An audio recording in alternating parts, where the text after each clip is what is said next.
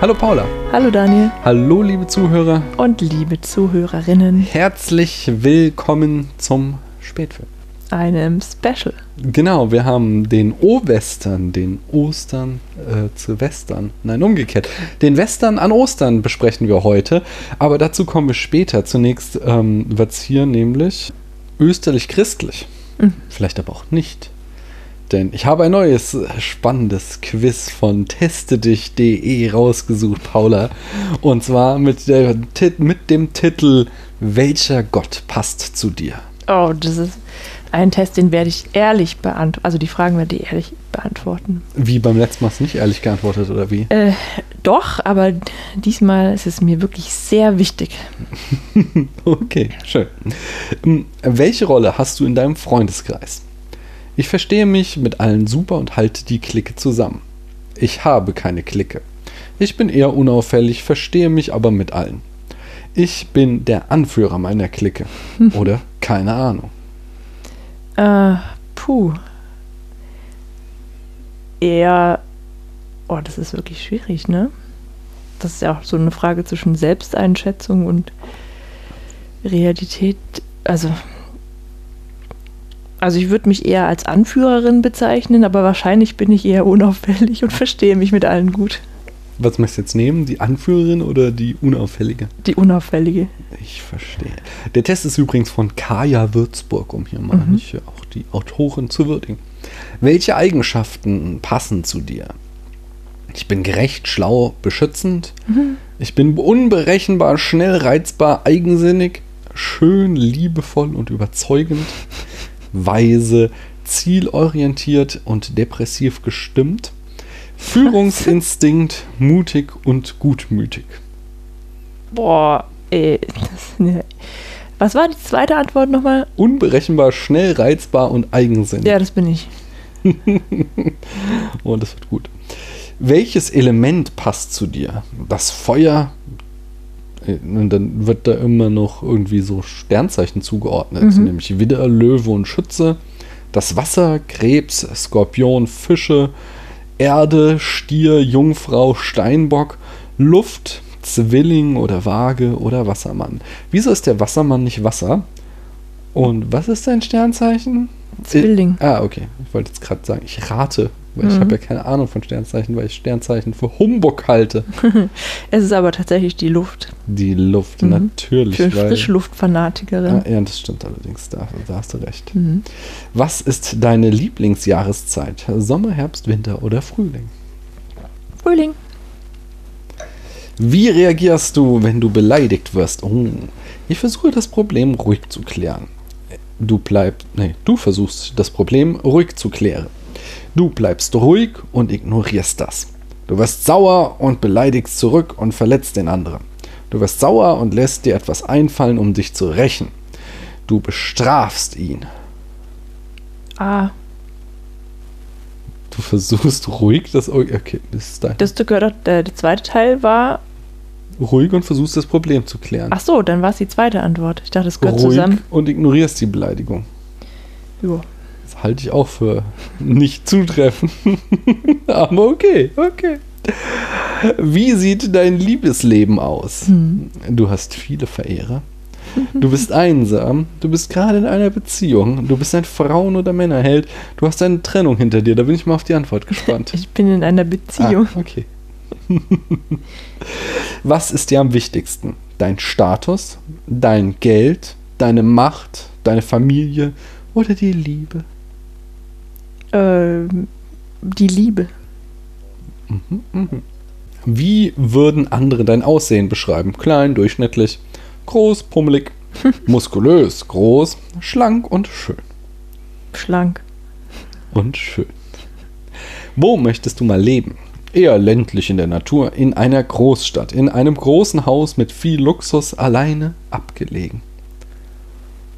Boah, also wir leben ja in der Großstadt und das ist eigentlich auch ganz schön, aber also in Zukunft möchte ich, glaube ich, lieber allein und abgelegen. Nein, nein, ich bleibe in der Großstadt. Du bleibst in der mhm. Großstadt. Eine Schwäche von dir, schöne Frauen oder Männer. Mhm. Verschlossenheit, Familie, ich werde schnell wütend oder die Eifersucht. Ich werde schnell wütend. Mhm, mhm. Die Auswertung. Welcher Gott passt zu dir? Du bist Poseidon. Du bist, der passt nicht zu dir. Du Ja. bist Poseidon. Du wirst Boah. schnell wütend und hast auch mal deine Ausraster. Aber bist trotz dessen eine liebevolle Person und sorgst dich gut um deine Angehörigen. Weißt Bescheid. Kann, wird dir das für dein weiteres Leben helfen? Wirst du jetzt anfangen, Poseidon zu verehren? Ja, also ich bin ein bisschen enttäuscht, weil ich dachte, ich erfahre jetzt, welchen Gott ich anbeten soll. Ja, hallo, Poseidon? Ja, aber ich habe das gerade so verstanden, als sei der mir ähnlich. Also er passt zu mir. Ja, dann ist Wie- es vielleicht dein die Farbe grün. zu deinem Deckelchen. Ja, na gut, wo gibt's den nächsten Poseidon-Tempel? Ja, Am Meer wahrscheinlich. Wir haben so als eines unserer zukünftigen äh, Reiseziele noch auf der Liste stehen Griechenland mit Tempeln. Mhm. Weil wir haben Griechenland ohne Tempel gesehen. Ja. Oh, dann müssen wir nochmal Griechenland mit Tempeln uns angucken. Ja, ich möchte ja eigentlich doch auch lieber nicht in der Großstadt wohnen, sondern am Meer. Achso, dann ist Ja, oder in der Großstadt am noch, Meer. Noch In Poseidon. Kiel. Wir müssen nach Kiel Ich ziehen. glaube, Kiel ist keine Großstadt. Wilhelmshaven. Kommt da nicht hier die Second Unit in der Stammbesetzung her? War das Kiel oder war es Lübeck? Ich glaube, die sind aus Kiel. Christian, Tamino, wenn ihr das hört, ich weiß, es macht also Tamino hin und wieder, Christian eher nicht. Ähm, aber falls ihr diese Folge hören solltet, dann sagt doch mal, ihr kommt aus Kiel, nicht? Ich meine mich zu erinnern. Also mittlerweile Christian ja Berlin und ich glaube Tamino immer noch Kiel, wenn es denn Kiel war. Ja, Kommen wir zum nächsten, jetzt aber wirklich spannenden Punkt, der äh, deine Zukunft nicht nur so vage beeinflussen wird wie Poseidon, sondern ganz konkret, nämlich zur Liste. Ja. Wir haben unsere Hörerinnen und Hörer abstimmen lassen, welchen Film der Liste wir besprechen sollen. Und es könnte nicht spannender sein, es ist in einem Tiebreak äh, geendet. Jetzt kommst du auch noch mit Tennis. Ja, oder, oder einem Unentschieden. Oder an der Spitze stehen zwei Filme, die die gleiche Stimmenzahl erhalten haben. Aber darüber hinaus dürfen, dürfen ja auch du und ich jeweils noch einen Film bestimmen, den wir gerne besprechen möchten. Also du einen, ich einen. Mhm. Ähm, womit willst du anfangen? Erst die, die Popular Vote oder erst deine oder meine Vote? Ja, nee, ich, ich bin gespannt, was wir angucken müssen. Okay. Auf Platz 10, und damit müssen wir es nicht sehen, ist Mr. Smith geht nach Washington mit nur einer Stimme. Das ist schade. Wir haben den Mhm. Film hier im Regal, wir haben ihn auch schon gesehen und es ist ein durchaus interessanter Film. Auch so in der heutigen Zeit würde der gut passen. So geht viel um Politik, Korruption und so und wie Washington funktioniert. Auf Platz Nummer 9 steht The Great Train Robbery, der große Eisenbahnraub. Auch nur eine Stimme hat er gekriegt aus dem Jahr 1903. Der älteste Film der Liste ist ziemlich kurz, wäre natürlich filmhistorisch sehr interessant. Auf Nummer 8 finde ich persönlich sehr enttäuschend. Früchte des Zorns von 1940 hat nur zwei Stimmen bekommen. Ähm, ist ein ganz großartiger Film. Habe ich gesehen, wusste ich nicht viel drüber, hat mich total geflasht. Finde ich richtig, richtig gut. Auf Platz Nummer 7 ähm, kann ich verstehen, dass er so wenige Filme, äh, Stimmen bekommt hat bei problematischer Film. Trotzdem würde er gut in dieses Jahr passen, wo wir mit Django Unchained und mit ähm, äh, Do the Right Thing den Rassismus ja schon irgendwie als Leitmotiv des Jahr 2019 bei uns äh, eingewoben haben. Da wäre vom Winde verweht gar nicht mal so schlecht gewesen. Hat aber nur zwei Stimmen bekommen, genau wie Schneewittchen 1937, ähm, was äh, der erste Walt Disney-Film ist und damit auch spannend gewesen wäre, wie denn Walt Disney, also der erste abendfüllende Spielfilm von Mhm. Walt Disney, wie das denn alles angefangen hat. Äh, dann ein Chaplin ist auf Platz 5 gelandet, ebenfalls mit zwei Stimmen. Modern Times aus dem Jahr 1936, großartiger Film, viel zu wenig Stimmen bekommen, genau wie äh, Sherlock Jr. von dem anderen großen Buster Keaton. Jetzt Mhm. ich und Namen. Buster Keaton hat ebenfalls nur zwei Stimmen bekommen, ist damit raus. Auf Platz 3 mit immerhin vier Stimmen landete Leoparden küsst man nicht, wird es also nicht. Und jetzt kommen wir zu den Plätzen 2 und 1, die jeweils sieben Stimmen erhalten haben. Auf Platz 2 der große Diktator, aber äh, punktgleich mit dem ersten Platz, nämlich der Zauberer von Oz. Oh. Was machen wir jetzt? Wir- Besprechen wir beide oder sagen wir zum Beispiel, der Zauberer von Oz ist ein Jahr älter als der Großdiktator? Sollte er deswegen äh, diesen Bonus bekommen oder wie wollen wir da vorgehen? Ja, ist ganz einfach. Wir schauen den Film, auf den ich mehr Lust habe. Ah, okay. Und worauf hast du mehr Lust? Auf, auf Der große Diktator. Oh, okay. Das ist äh, sehr demokratisch jetzt entschieden worden, dass wir der große Diktator sehen. Wunderbar. Äh, und du darfst gleich noch einen Film sagen, auf den du richtig viel Lust hast. Welchen Film von dieser Liste wählst du als den Film, den du gerne sehen möchtest? Ich hatte mich für The Great Train Robbery ausgesprochen. Ah, sehr gut. Aha. Das finde ich gut. Da muss ich bestimmt nicht so viele vorbereiten, weil da gibt es nicht so viel Material, aber äh, ich finde es spannend. Also, ich glaube, ähm, ich, ich spoiler mal, in der Regisseurin-Reihe habe hab ich auch geplant, mal so ins ganz, in den Anfang des Films zu gehen und mhm. die erste namentlich bekannte Regisseurin uns vorzunehmen. Das heißt, da haben wir doch auch schon wieder ein Thema, was wir aufgreifen mit so richtig alten Schinken.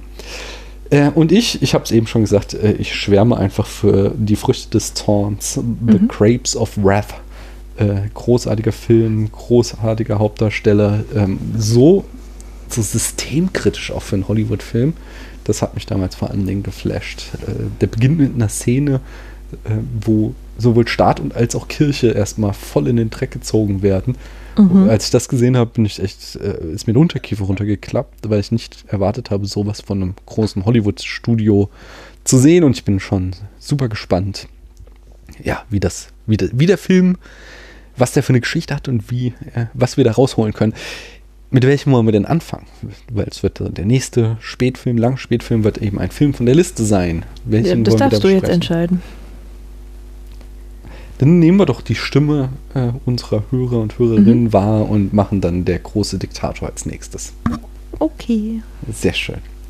Wo wir gerade in der Zukunft waren, kommen wir zurück in die Vergangenheit, nämlich noch ein Blick auf Kampf der Titanen. Der landete auf Platz 33 von 81 ähm, und zwar noch vor Ritter der Kokosnuss. Ja, natürlich. Obwohl, ach nee, wir hatten das doch alles aufgewertet. Ja, rote Ritter der Kokosnuss ist ganz nach oben gerutscht. Aber da oben ist echt eng, weil mhm. ne, wenn wir Filme gucken, die wir gut bewerten, und du hast diesen Film ja auch sehr gut bewertet, da äh, landet einiges eng beieinander. Ja, okay. Mhm ja, es gibt noch eine andere Neuigkeit. Mhm.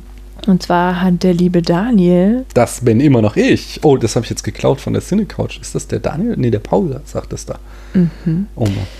Also, der liebe Daniel hat noch einen neuen Podcast ins Leben gerufen. Podcast Blitz.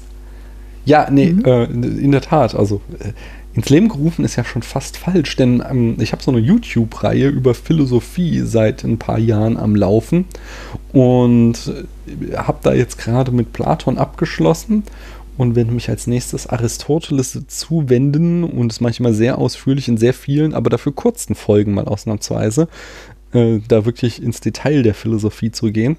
Und ähm, ich, habe ein Vorwort aufgenommen, wo ich es erkläre. Eigentlich bin ich ja gar kein YouTuber, ich bin ja Podcaster und ich bin äh, vor allen Dingen Podcast-Hörer und Podcast-Fan. Und ähm, dieses Projekt ist auch ursprünglich entstanden quasi als Tonaufnahmen mit einer Slideshow von Bildern, so dass nichts näher lag, als die Audiodatei zu nehmen und sie auch als Podcast zu veröffentlichen. Ich habe das halt damals gemacht, um mal das Medium YouTube kennenzulernen und das ist auch ganz spaßig. Da werde ich weitermachen. Kriegt da, also es ist halt eine ganz andere Hausnummer als Podcast, weil einfach äh, das ein viel größeres Publikum noch anspricht. Mhm.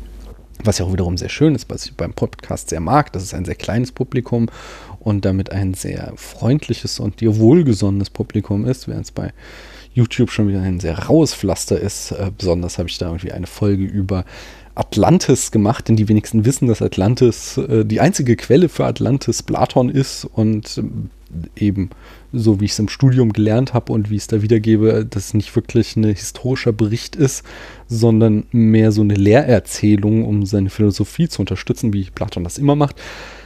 Nur wenn man jetzt halt auf YouTube nach Atlantis sucht, dann findet man dieses Video und das machen natürlich auch sehr viele Leute, die rationalen Argumenten nicht sehr zugänglich sind, sodass ich mir da auch sehr viele Beschimpfungen anhören muss. Und das deswegen, das Podcast ist eigentlich, mag ich eigentlich lieber lange Rede, kurzer Sinn.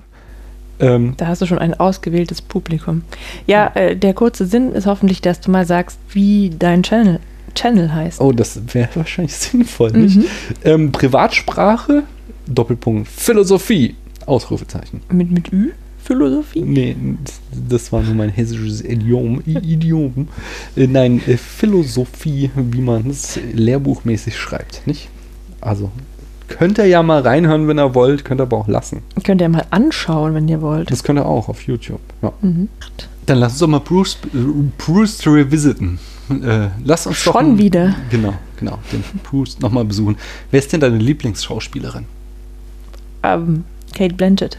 Ah, ja. Ich glaube, das hast du beim letzten Mal auch gesagt. Ja, manche Dinge ändern sich nie. Mm, Ich habe ja so irgendwie, letztes Jahr habe ich mir so eine ganze Reihe Schauspielerinnen mal wirklich konzentriert angeguckt. Hm. Und ich glaube, ich bleibe. Ah, Lieblingsschauspielerin ist natürlich, ist, ist die Lieblingsschauspielerin auch wieder die beste Schauspielerin? Das ist die Frage. Ähm, aber ich glaube, nee, ich bleibe bei Tilda Swinton. Tilda Swinton Mhm. ist einfach eine großartige Schauspielerin, hat tolle Rollen gespielt und ein wirklich großes Spektrum. Äh, die ist meine Lieblingsschauspielerin. Ja, ist auch eine gute Wahl. Ja, finde ich auch. Danke. Mhm. Ähm, und was macht eigentlich Shire? Das ist jetzt auch eine Frage. Nee, Quatsch. Nee, ich mach das. Nee, ich habe ähm, nur so eine kleine Randanekdote und zwar Shires, ähm, einer seiner neuesten Filme, nämlich The Peanut Butter Falcon, Mhm. ist gerade in den USA angelaufen und da kam so eine Anekdote. Ähm, bei The Peanut But- Butter Falcon, da spielt Zack Gottsagen einen jungen Mann mit Down-Syndrom, der gezwungen ist, in einem Wohnheim zu leben. Frustriert von seinem Leben dort, bricht er, aus, äh, bricht er aus und geht auf die Suche nach seinem Helden, einem Ringer namens Saltwater Redneck.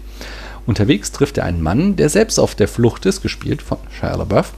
Und die beiden machen sich gemeinsam auf den Weg mit einem provisorischen Floß. Mhm. Mm, Und während der Dreharbeiten zu The Peanut Butter Falcon im Sommer 2017 in Georgia wurde Shia LaBeouf wegen öffentlicher Trunkenheit verhaftet. Spätfilm berichtete damals. Ähm, und es gab äh, irgendwie Handyaufnahmen von der Verhaftung, in denen man äh, sehr unvorteilhaft für ihn ihn äh, sexistische und rassistische Kommentare gegen den Polizisten abgeben sah. Äh, Shia LaBeouf äh, ist inzwischen trockener Alkoholiker und hat sich öffentlich für sein Verhalten entschuldigt, was er dort äh, volltrunken Mhm. äh, veranstaltet hat. Und das Besondere war, er wurde halt in den Knast gesteckt und in die Ausnüchterungszelle und musste wahrscheinlich auch noch eine Kaution zahlen, aber direkt aus dem Knast musste er halt am nächsten Morgen wieder ans Set zu den Dreharbeiten von The Peanut Butter Falcon. Und das war wohl für ihn eher unangenehm. Er sagte nämlich, äh, er kam morgens aus dem Gefängnis, ging direkt zum Filmset und äh, niemand wollte da mit ihm reden. Alle schauten nach unten und äh, das Schlimmste war, dass an dem Tag halt diese Floßszenen gedreht wurden, so dass er und Zack Gottsagen den ganzen Tag auf dem Floß äh, zusammen rumhocken mussten und den äh, Film filmen musste und das äh, war für ihn halt äußerst unangenehm, aber das äh, Gottsagens offene und vorurteilsfreie Art äh, ihn da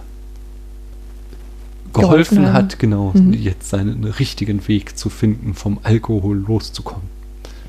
Ja, ich jetzt, also ich wundere mich, dass es gerade für ihn besonders schlimm war, dass er den ganzen Tag alleine mit dem auf dem Floß Ja, war, weil das doch dann eher angenehm, wenn man weiter weg ist von den vielen Menschen. Ja, das schon, aber wenn du halt trotzdem mit so einem Kollegen und du hast dich gerade in aller Öffentlichkeit für, ähm, äh, zum absoluten Trottel gemacht Mhm. und dann würdest du dich, glaube ich, am liebsten in deiner Bude zu Hause verziehen. Und es, der ist ja jetzt auch nicht ganz allein, sondern da wird ja auch immer noch irgendwie ein Regisseur, ein Kameramann, Mhm. ein Beleuchter und sowas um ihn rum herum im Wasser rumstehen, so dass es da halt mega Stress gibt. Also, also- also einfach eine angespannte Situation ist und sowas. So eine Szene drehst du bestimmt eher in einer entspannten Atmosphäre. Aber für die soll halt ja äh, Gott Sagan gesorgt haben.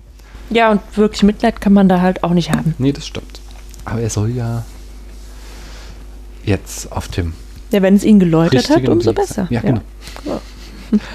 Kommen wir mal zum äh, eigentlichen äh, Programmpunkt des heutigen Abends, oder? Ja, gute Idee. Über welchen Film wollen wir denn heute Abend reden, Paula? Heute sprechen wir über High Noon. Und wie hat der Film dir denn gefallen?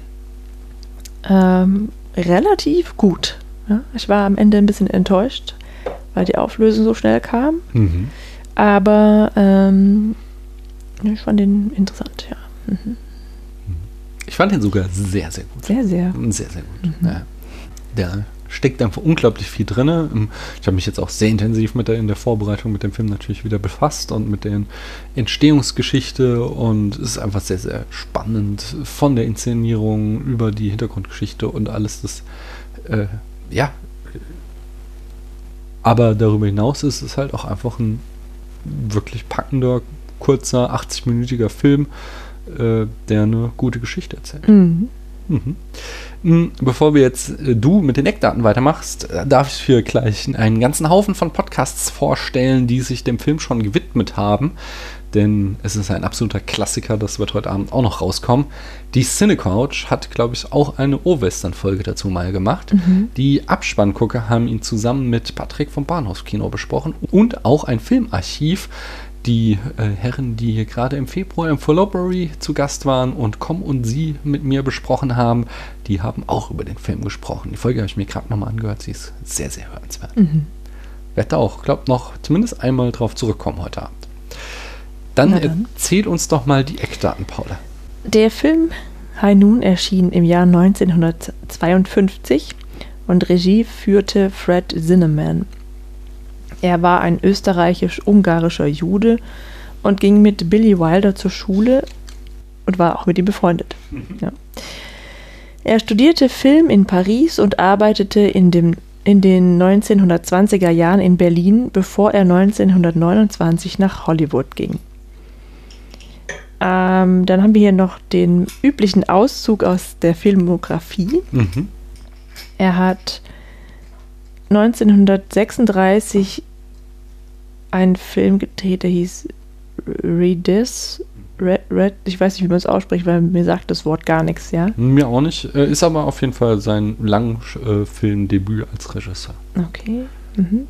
1949 kam Act of Violence von ihm in die Kinos. Mhm. Dann schon 1952 High Noon, 1953 From Here to Eternity. Kennt ihr auch, großer Film, großartiger Film. 1955 Oklahoma, 1959 The Nun's Story, 1966 A Man for All Seasons. Ich glaube, da hat er einen Oscar für gekriegt. 1973 The Day of the Jackal. Mhm. 1978 Julia und 1982 Five Days, One Summer sein letzter Film. Der hat aber wirklich viele Jahre lang ja, gearbeitet. Echt lange Karriere gehabt. Und das ist, wie gesagt, mhm. nur eine Auswahl, hat noch viel mehr gemacht in der Zeit. Ja, krass. Und das Drehbuch schrieb Carl Foreman. Der hat auch für Die Brücke am Quai aus dem Jahre 1957 das Drehbuch geschrieben. Mhm. Äh, und ich glaube, das bezieht sich darauf ja. hier. Ja. Ähm, da wurde sein Name allerdings nicht genannt und der bekam erst posthum den Oscar für dieses Drehbuch. Und Daniel wird uns später noch etwas mehr dazu sagen. Und Paula auch. Wenn wir zum Produktionsteil und zur Rezeption kommen, da erfahren wir viel über Karl Forman. Na gut, dann sage ich auch was kam. dazu. Die Produktion übernahm Stanley Kramer. Oder Kramer. Hm? Nee, Kramer, glaube ich.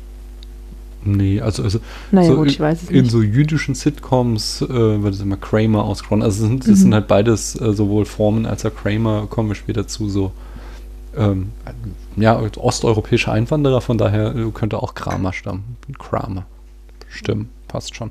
Ähm, Herr, Herr Kramer oder Kramer war auch als Regisseur tätig unter anderem in Flucht in Ketten von 1958, dann für Urteil von Nürnberg von 1961. Das ist ja auch eine der ganz großen äh, Gerichtsfilme ist. Ja, und äh, als Produzent erfahren wir ihn noch in Der Tod eines Handlungsreisenden. Neben ganz vielem anderen. Von 1951. Die Kamera führte Floyd Crosby, der auch schon den Film Tabu von 1931 gefilmt hatte mhm. und wofür er einen Oscar bekommen hat. Und Der alte Mann und das Meer von 1958. Mhm. Den kenne ich. Ich glaube, das ist die Version mit Anthony Quinn. Der wollte ich gerade fragen. Ja. Ne? Der, ja, denn Schnitt führte aus Harry W. Gestard, Gersted, mhm. der auch äh, 1900 50 für den Schnitt ach nee, der hat 1950 einen Os Oscar bekommen für den Schnitt von Zwischen Frauen und Seilen. Mhm.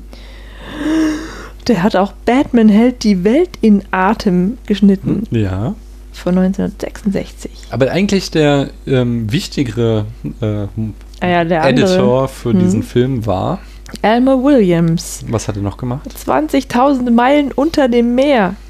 Oh Mann, Aus dem Jahr 1954. 54. Die Musik kam von Dimitri Tiomkin. Einem ganz großen. Der hat nämlich auch die Musik für Alice im Wunderland gemacht von 1933. Dann von Mr. Deeds Goes to Town. Ein Film von Frank Capra übrigens Mhm. aus dem Jahre 1936.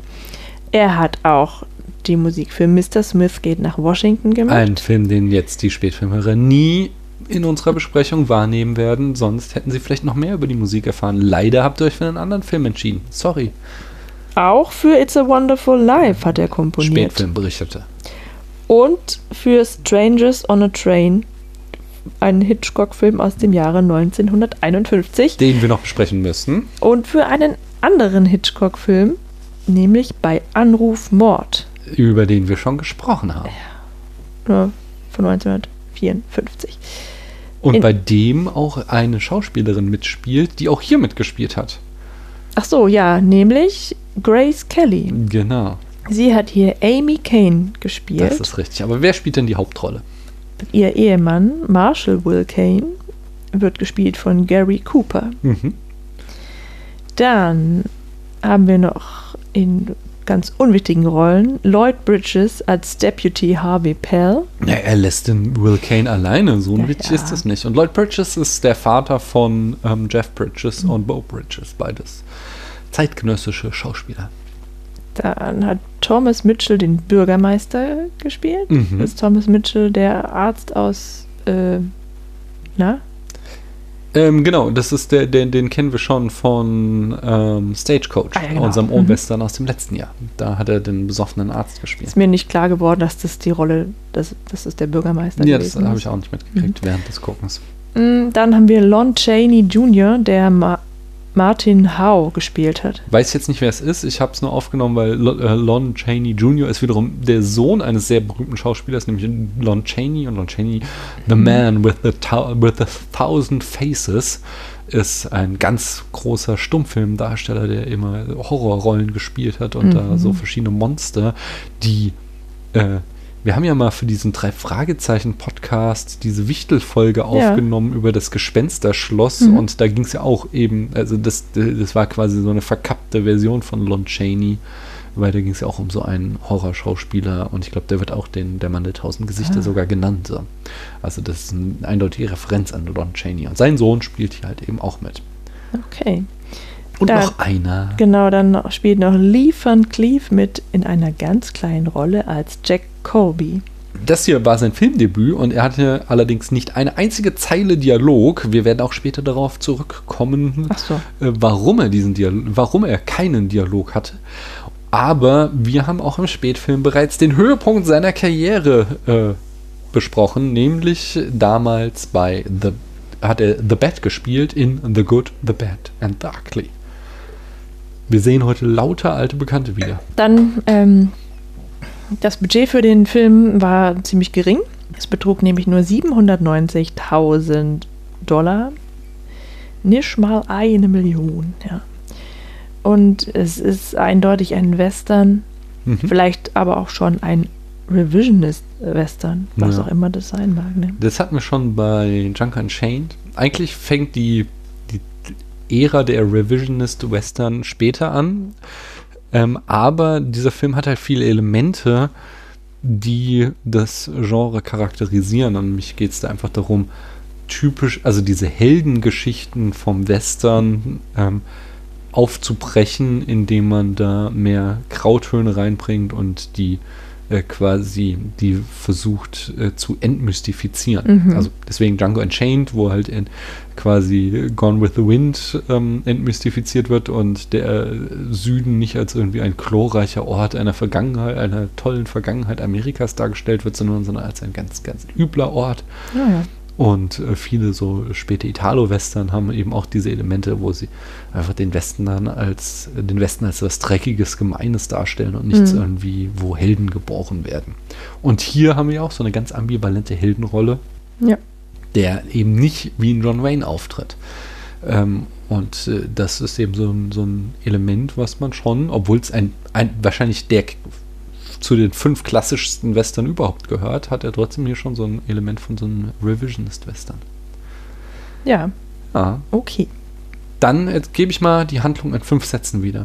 Und da der Film Das wäre ja jetzt so, mal wirklich, das könnte ich jetzt auch sogar Ja, machen. will, willst du machen? Ja, oder hast du schon was vorbereitet im Geiste? erzähl mal. Ich rede ja sonst immer so viel. Aber das ist wirklich bei dem Film so einfach wie noch nie. ja.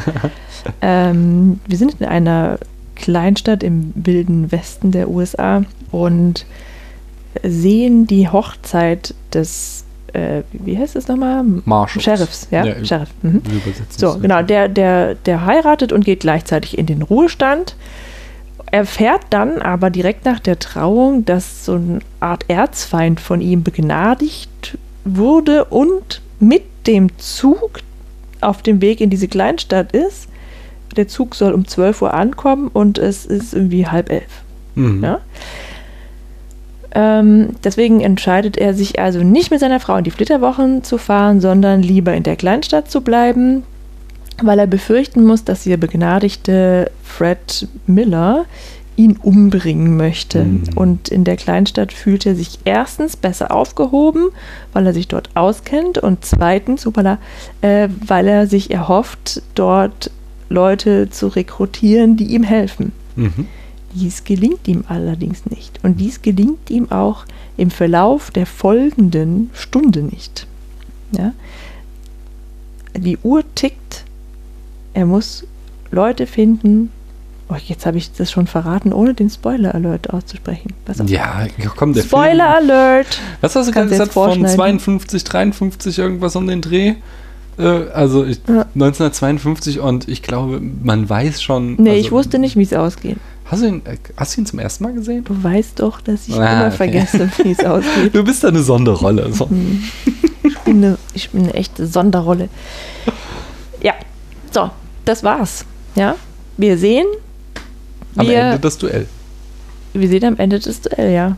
Was auch schon wieder ähm, übrigens. Ja, ist eigentlich gar kein Duell. Genau, das ist wird eins gegen auch- vier. Genau, erstmal das. Also es ist eben auch Zwei wieder so, so, so ein Element von einem Revisionist-Western, weil dieses, dieses ehrenhafte Mann gegen Mann wird hier halt eben auch aufgebrochen. Sie treten zu viert gegen den einen an und der eine verhält sich auch nicht sonderlich ehrenhaft, sondern schaut, dass er die äh, auch mal in den Rücken abknallt oder abknallen lässt und so weiter. Und wir kommen dazu.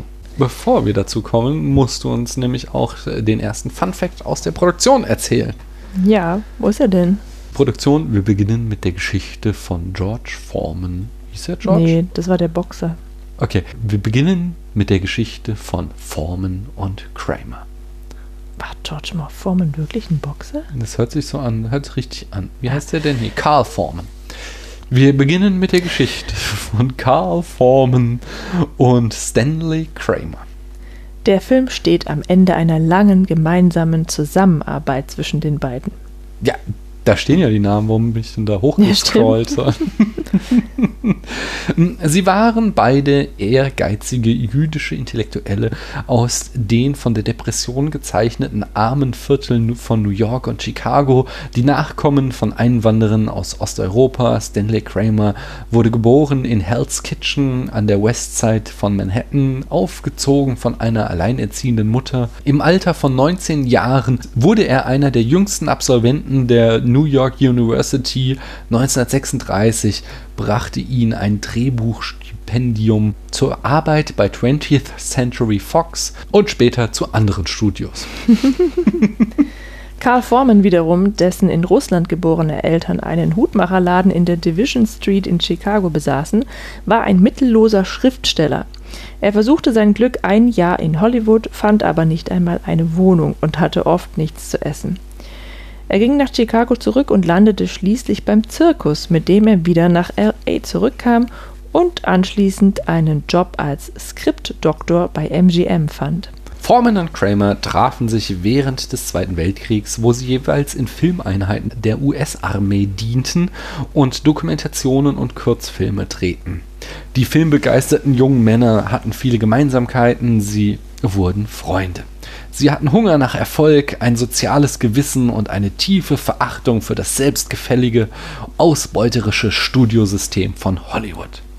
Nach dem Krieg gründete Kramer seine eigene kleine Produktionsfirma Screenplays Incorporated und engagierte Forman als Drehbuchautor. Mit geliehenem Geld machten sie 1948 ihren ersten Film So This is New York, der ein kompletter Flop wurde. Oh, der steht bei Friends neben dem Fernseher. Ja? Mhm.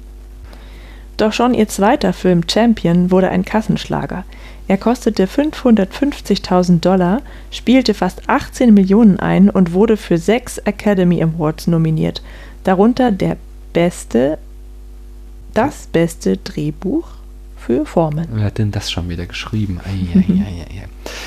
1951 unterzeichnete Kramer einen Vertrag mit Columbia, um in fünf Jahren 30 Filme für das Studio zu produzieren.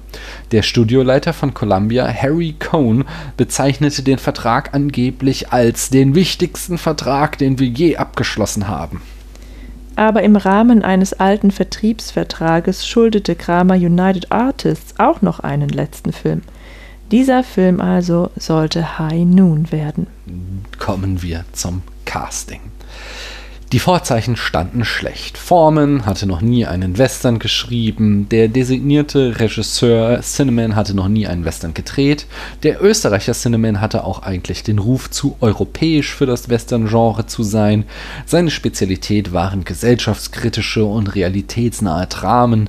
Der Film sollte auf der Kurzgeschichte The Tin Star von John W. Cunningham basieren, die jetzt wohl auch nicht so der Bringer war. Als Cinnamon dann aber das Drehbuch las, las, dachte er, es sei nothing short of a masterpiece. Brilliant, exciting and novel in its approach. Aufgrund des geringen Budgets konnte man sich beim Casting keine großen Sprünge leisten. So wurde die 21-jährige Grace Kelly nicht zuletzt deshalb engagiert, weil sie für eine Gage von 750 Dollar pro Woche arbeitete. Kramer hatte sie in einem Off-Broadway-Theaterstück gesehen und quasi vom Fleck weg engagiert. Lee Van Cleef wurde ursprünglich angeheuert, um den Deputy Marshal Harvey Pell zu spielen. Produzent Stanley Kramer entschied jedoch, dass seine Nase ihn wie einen Bösewicht aussehen ließ und sagte ihm, er solle sie sich operieren lassen. Van Cleef weigerte sich und Lloyd Bridges bekam die Rolle. Van Cleef erhielt nur eine kleine Rolle in der Miller-Bande. Dennoch benötigten sie einen Star als Zugpferd für den Film. John Wayne wurde ursprünglich die Hauptrolle angeboten, er lehnte sie aber ab, weil er der Meinung war, dass Formans Geschichte eine offensichtliche Allegorie gegen das Blacklisting war, das der ultrakonservative Wayne aktiv unterstützte. Wir kommen auch darauf zurück. Nachdem Wayne die Rolle ab, als Will Kane abgelehnt hatte, bot Kramer sie Gregory Peck an, der ebenfalls ablehnte, weil er der Meinung war, dass die Rolle, äh, dass seine Rolle in The Gunfighter ein Jahr zuvor dieser zu ähnlich gewesen sei. Er sagte später, dass es der größte Fehler seiner Karriere war, diese Rolle abgelehnt zu haben. Schließlich nahm Cooper die Rolle an. Seine Karriere war auf dem absteigenden Ast und er suchte nach einer reizvollen Charakterrolle. Dennoch konnte sich das Team ihn nur leisten, weil er auf den Großteil seiner üblichen Gage zugunsten einer Gewinnbeteiligung verzichtete. Es sollte sich für Cooper lohnen. Kommen wir zum Dreh. Produzent Kramer war durch den neuen Columbia-Deal schon voll eingebunden. Er betreute fünf Produktionen gleichzeitig. Kramer fand daher für High Noon kaum Zeit und Berichten zufolge auch kein großes Interesse. Foreman und Cinnamon blieben daher meist sich selbst überlassen, was Foreman zufolge zu einer engen und produktiven Zusammenarbeit führte. Auch die Fotografie von High Noon war umstritten und Kameramann Floyd Crosby stand kurz davor, von Kramer gefeuert zu werden, weil er seine Aufnahmen als inkompetente Arbeit betrachtete. Tatsächlich hatten Crosby und Fred Zinnemann den Look von Matthew Bradys Bürgerkriegsfotos studiert und versuchten mit starken Kontrasten High Noon ein ähnliches Aussehen zu verleihen. Kramer drängte ihn, mit Filtern, Scheinwerfern und Weichzeichnern ein traditionelleres Bild zu erzeugen, doch Crosby weigerte sich, um das flache Licht, die körnige Textur und den weißen Himmel von Bradys Bildern nachzuahmen. Ja, da hatten wir uns ja beim Gucken auch am Anfang gefragt, Ja. ist das hier ein Schattenspiel? Genau das hatten wir uns gefragt. Ist das hier eigentlich ein Schattenspiel? Die im Film zu sehende Eisenbahnlinie war die alte Sierra Railroad in Jamestown, wenige Kilometer südlich von Columbia. Sie wurde wegen ihrer häufigen Verwendung in Filmen und Fernsehsendungen oft als The Movie Railroad bezeichnet. Zinnemann und Kameramann Floyd Crosby wären bei den Dreharbeiten beinahe ums Leben gekommen. Bei der Einstellung, die den Zug bei der Anfahrt zeigt, lagen beide mit der Kamera auf den Schienen. Weiter entfernt sieht man den Zug mit weißem Rauch, dann mit schwarzem Rauch. Dieser schwarze Rauch war das Zeichen des Lokführers, dass die Bremsen versagen, aber weder der Regisseur noch sein Kameramann kannten dieses Zeichen. Während sich die beiden im letzten Moment retten konnten, wurde die Kamera zerstört. Die Aufnahmen jedoch blieben unversehrt und sind im Film zu sehen. Cooper ging es während der Dreharbeiten richtig dreckig. Er hatte Arthritis, Rückenprobleme und Schmerzen, nachdem er sich ein Geschwür hatte operativ entfernen lassen. Zudem steckte er mitten in einer Scheidung und hatte eine Affäre mit der Schauspielerin Patricia Neal. Cinnamon nutzte dies, indem er Cooper ohne Make-up spielen ließ. Aber auch die Kampfszene mit Bridges spielte Cooper trotz seiner Schmerzen selbst. Ja, da habe ich mich schon gewundert. Ja, Ja. die prügeln sich da richtig. Ja. In dieser Szene saß Lloyds Sohn Bo auf dem Heuboden und beobachtete die Dreharbeiten. Als nach dem Kampf Cooper Wasser über seinen Vater schüttet, konnte Bo nicht anders als zu lachen, sodass ein weiterer Take benötigt wurde. Äh, Ich habe da noch so gelesen, dass äh, äh, Gary Cooper äh, trotz seiner Schmerzen sehr viel Verständnis dafür zeigte. Aha. Aber ich meine, es war jetzt auch nicht so super aufwendig, nochmal so einen Eimer zu nehmen und über den Typen zu schütten, oder? Mm, Also davor die Schläge waren ja wohl das, was ihm mehr Schmerzen bereitet ja, hat. da war der halt schon völlig K.O.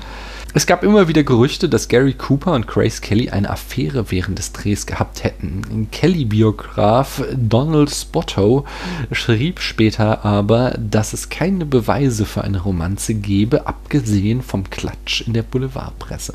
Und sorry, wenn der gerade mit einer Scheidung, einer Mhm. Affäre und drei Krankheiten zu kämpfen hat, dann habe ich wenig äh, Anhaltspunkte dafür, dass er noch Zeit für eine weitere Affäre hat, oder? Ja, das glaube ich auch. Und außerdem ist halt Grace Kelly irgendwie halb so alt wie Ja. er. Nicht mal. sie Und er sieht schon 21 und gut aus, 50. aber so ein kranker alter Mann ist dann halt auch nicht ganz so sexy, ne? Na gut. Den Film nahezu in Echtzeit spielen zu lassen, war eine Entscheidung, die letztlich erst in der Montage gefällt wurde. Krämer war unzufrieden mit dem Film und drängte Zinnemann, ihn immer weiter zu verdichten, um so die Spannung zu steigern. Schließlich war es die Idee von Editor Elmo Williams, den Film genau auf Echtzeit hinzuschneiden. Es war ein großes Experiment, das aber bei Kramer und Zinnemann Anklang fand. Also Zustimmung. Genau. Die haben gesagt, mach mal. Und es hat sich wohl gelohnt. Ja. Gute Idee. Kramer sagte später, dass in einer früheren Schnittversion Do Not Forsake Me ständig im Film zu hören war. Ist, ähm, er war so verliebt in den Song, dass er seinen Einsatz überstrapazierte. Bei einer Testvorführung führte das zu gehörigem Spott im Publikum. Jedes Mal, wenn der Song schon wieder gespielt wurde, äh, fingen die da an loszulachen. Nach der katastrophalen Aufführung drängte das Team ihn dazu, dieses verdammte Lied loszuwerden, da es einen Witz aus dem Film mache. Kramer weigerte sich, das Lied komplett aufzugeben, reduzierte seinen Einsatz jedoch drastisch. Und ich habe halt wirklich die ganze Zeit gedacht, immer, weil der läuft da immer durch dieses Dorf, der Sheriff, und dann hört man dieses Lied und das wirkte schon so, als wäre da eine Band, die eine Bandprobe macht. Das, war echt ein bisschen strange. Und es muss halt noch viel heftiger gewesen sein in dieser ursprünglichen Schnittversion. Wir kommen nun zum Film High Noon und die Red Scare. 1934 wurde das House Committee on Un-American Activities des Kongresses eingerichtet, zur Abwehr einer Unterwanderung Amerikas durch die Nazis. Nach dem Zweiten Weltkrieg konzentrierte sich das Komitee auf die Bekämpfung kommunistischer Mitarbeiter in der Filmindustrie. Das Komitee stellte 1947 eine Liste. Hm? Ich verstehe das gar nicht. Warum bedienen die sich dann diesem Nazi-Jargon oder zumindest einem Jargon, der dem ähnelt? Mit dem Un-American. Ja, und dann kämpfen sie gegen Kommunisten? Naja, also, also dieses, dieses Jargon war ja damals noch nicht so verpönt, wie es heute ist. So, das ist ja erst im, nach dem Zweiten Weltkrieg, dass man sich davon so stark verabschiedet hat. Und Un-American ist heute auch noch irgendwas, was du in der Tagespolitik in Amerika zu hören bekommst die sind ja nach wie vor stolz auf ihre. Ja, ja, das ändert ja nichts ne? daran. Nein, und nachdem die Nazis besiegt war, ging das ja fast nahtlos in den Kalten Krieg über. Und deswegen, die Nazis waren keine Bedrohung mehr, aber die Kommunisten und äh, gerade so, ja dieses, ja, ja. gerade dieses liberale Filmpakt da an der Westküste mhm. war halt total von den Kommunisten unterwandert, so zumindest deren Auffassung. Das Komitee stellte 1947 eine Liste von 79 potenziellen Kommunisten in Hollywood zusammen, die vorgeladen wurden und eine Aussage machen mussten. Zehn von ihnen verweigerten die Aussage unter Berufung auf den First Amendment der US-Verfassung, der das Recht auf Privatsphäre, Meinungs- und Gedankenfreiheit garantiert. Die Hollywood Ten, wie sie berühmt wurden danach, wurden daraufhin zu Haftstraßen zu Haftstrafen von sechs bis zwölf Monaten verurteilt und kamen auf die schwarze Liste der Hollywood-Studios, was einem Arbeitsverbot gleichkam. Die Haftstraßen, ne? So eine Straße, auf der man festklebt. Karl Vormann, Haftstrafen gibt es äh, jeden Freitag nach Fettdonnerstag in Aachen. Zumindest in der Innenstadt. Karl Forman und seine Frau Estelle waren 1938 der Kommunistischen Partei beigetreten, traten 1943 mit seinem Eintritt in die Armee aber wieder aus und nach dem Krieg für etwa ein Jahr wieder ein. Doch Karl verließ die Partei, da sie seiner Meinung nach zu stark mit der Sowjetunion sympathisierte. So kam es, dass Drehbuchautor Forman, während die Produktion von Noon bereits anlief, vor das Komitee für unamerikanische Aktivitäten geladen wurde. Das bedeutete für jeden in Hollywood das Karriereende, sofern er sich nicht als kooperativer Zeuge erwies kooperative Zeugen mussten ihre Zugehörigkeit zur kommunistischen Partei eingestehen und sich vom Kommunismus lossagen. Sie mussten den patriotischen Fleiß des Ausschusses loben, aber sie mussten noch einen Schritt weiter gehen. Um ihre Aufrichtigkeit zu beweisen, wurde von ihnen erwartet, dass sie die Namen anderer Teilnehmer des angeblich roten Plans zur Zerstörung Amerikas nennen. Mann, mhm. Die Alternative war, sich auf den ersten Verfassungszusatz zu berufen. Wer das tat, verlor mit Sicherheit seinen Job und seinen sozialen Status. Man kam auf die schwarze Liste von Personen, die sich weigerten zu kooperieren und damit kein Engagement mehr in Hollywood erhielten. Foreman stand also vor der Wahl, seine Freunde zu verraten oder die Karriere zu verlieren, für die er hart gearbeitet hatte. Foreman weigerte sich schließlich, bei seiner Vernehmung Namen zu nennen und entschied sich damit dafür, die Konsequenzen für seine Karriere zu tragen. Damit war es nun nicht mehr nur Foreman, der vor einer Gewissensentscheidung stand. Auch Stanley Kramer musste sich entscheiden, ob er seinen kreativen Kollegen, guten Freund und Geschäftspartner loswerden wollte oder selbst die gleichen Konsequenzen tragen wollte. Zunächst gab Kramer auch Foreman noch seine volle Unterstützung, aber als der Sommer voranschritt, geriet er immer mehr unter Druck wegen des Columbia-Deals, sich von Foreman loszusagen. Schließlich kündigte er Foreman noch während der Dreharbeiten von High Noon. Allerdings hatte Foreman und er eine mündliche Absprache, wonach der Drehbuchautor sein Gehalt erst später bekommen sollte, um das Budget nicht zu sprengen nachdem Kramers Anwälte ihm klargemacht hatten, dass Foreman nun sofort sein Gehalt einfordern konnte, setzte Kramer ihn wieder ein. Foreman verlor aber seinen Titel als Associate Producer und seine Anteile an Kramers Firma wurden ihm ausgezahlt. Noch vor der Veröffentlichung von High Noon verließ Foreman die USA und zog nach London. Hier schrieb er auch dann ohne Credit den Drehbuch für Die Brücke am Quai. Die beiden ehemaligen Freunde Foreman und Kramer sollten nie wieder ein Wort miteinander wechseln. Und auf diesem Downer kommen wir nun zum filmischen Erzählen. Hm. Wie beginnt der Film denn, Paula? Ah ja, der fängt an bei den Bösewichtern, ne? Die sind, Genau. die, also man sieht irgendwie Leute, die treffen sich irgendwo, dann reiten sie zu einem Bahnhof und fragen, wann der Zug kommt. Oder ob der Zug pünktlich kommt oder so. Ne? Genau, weil sie Mhm. da auf Frank Miller warten wollen.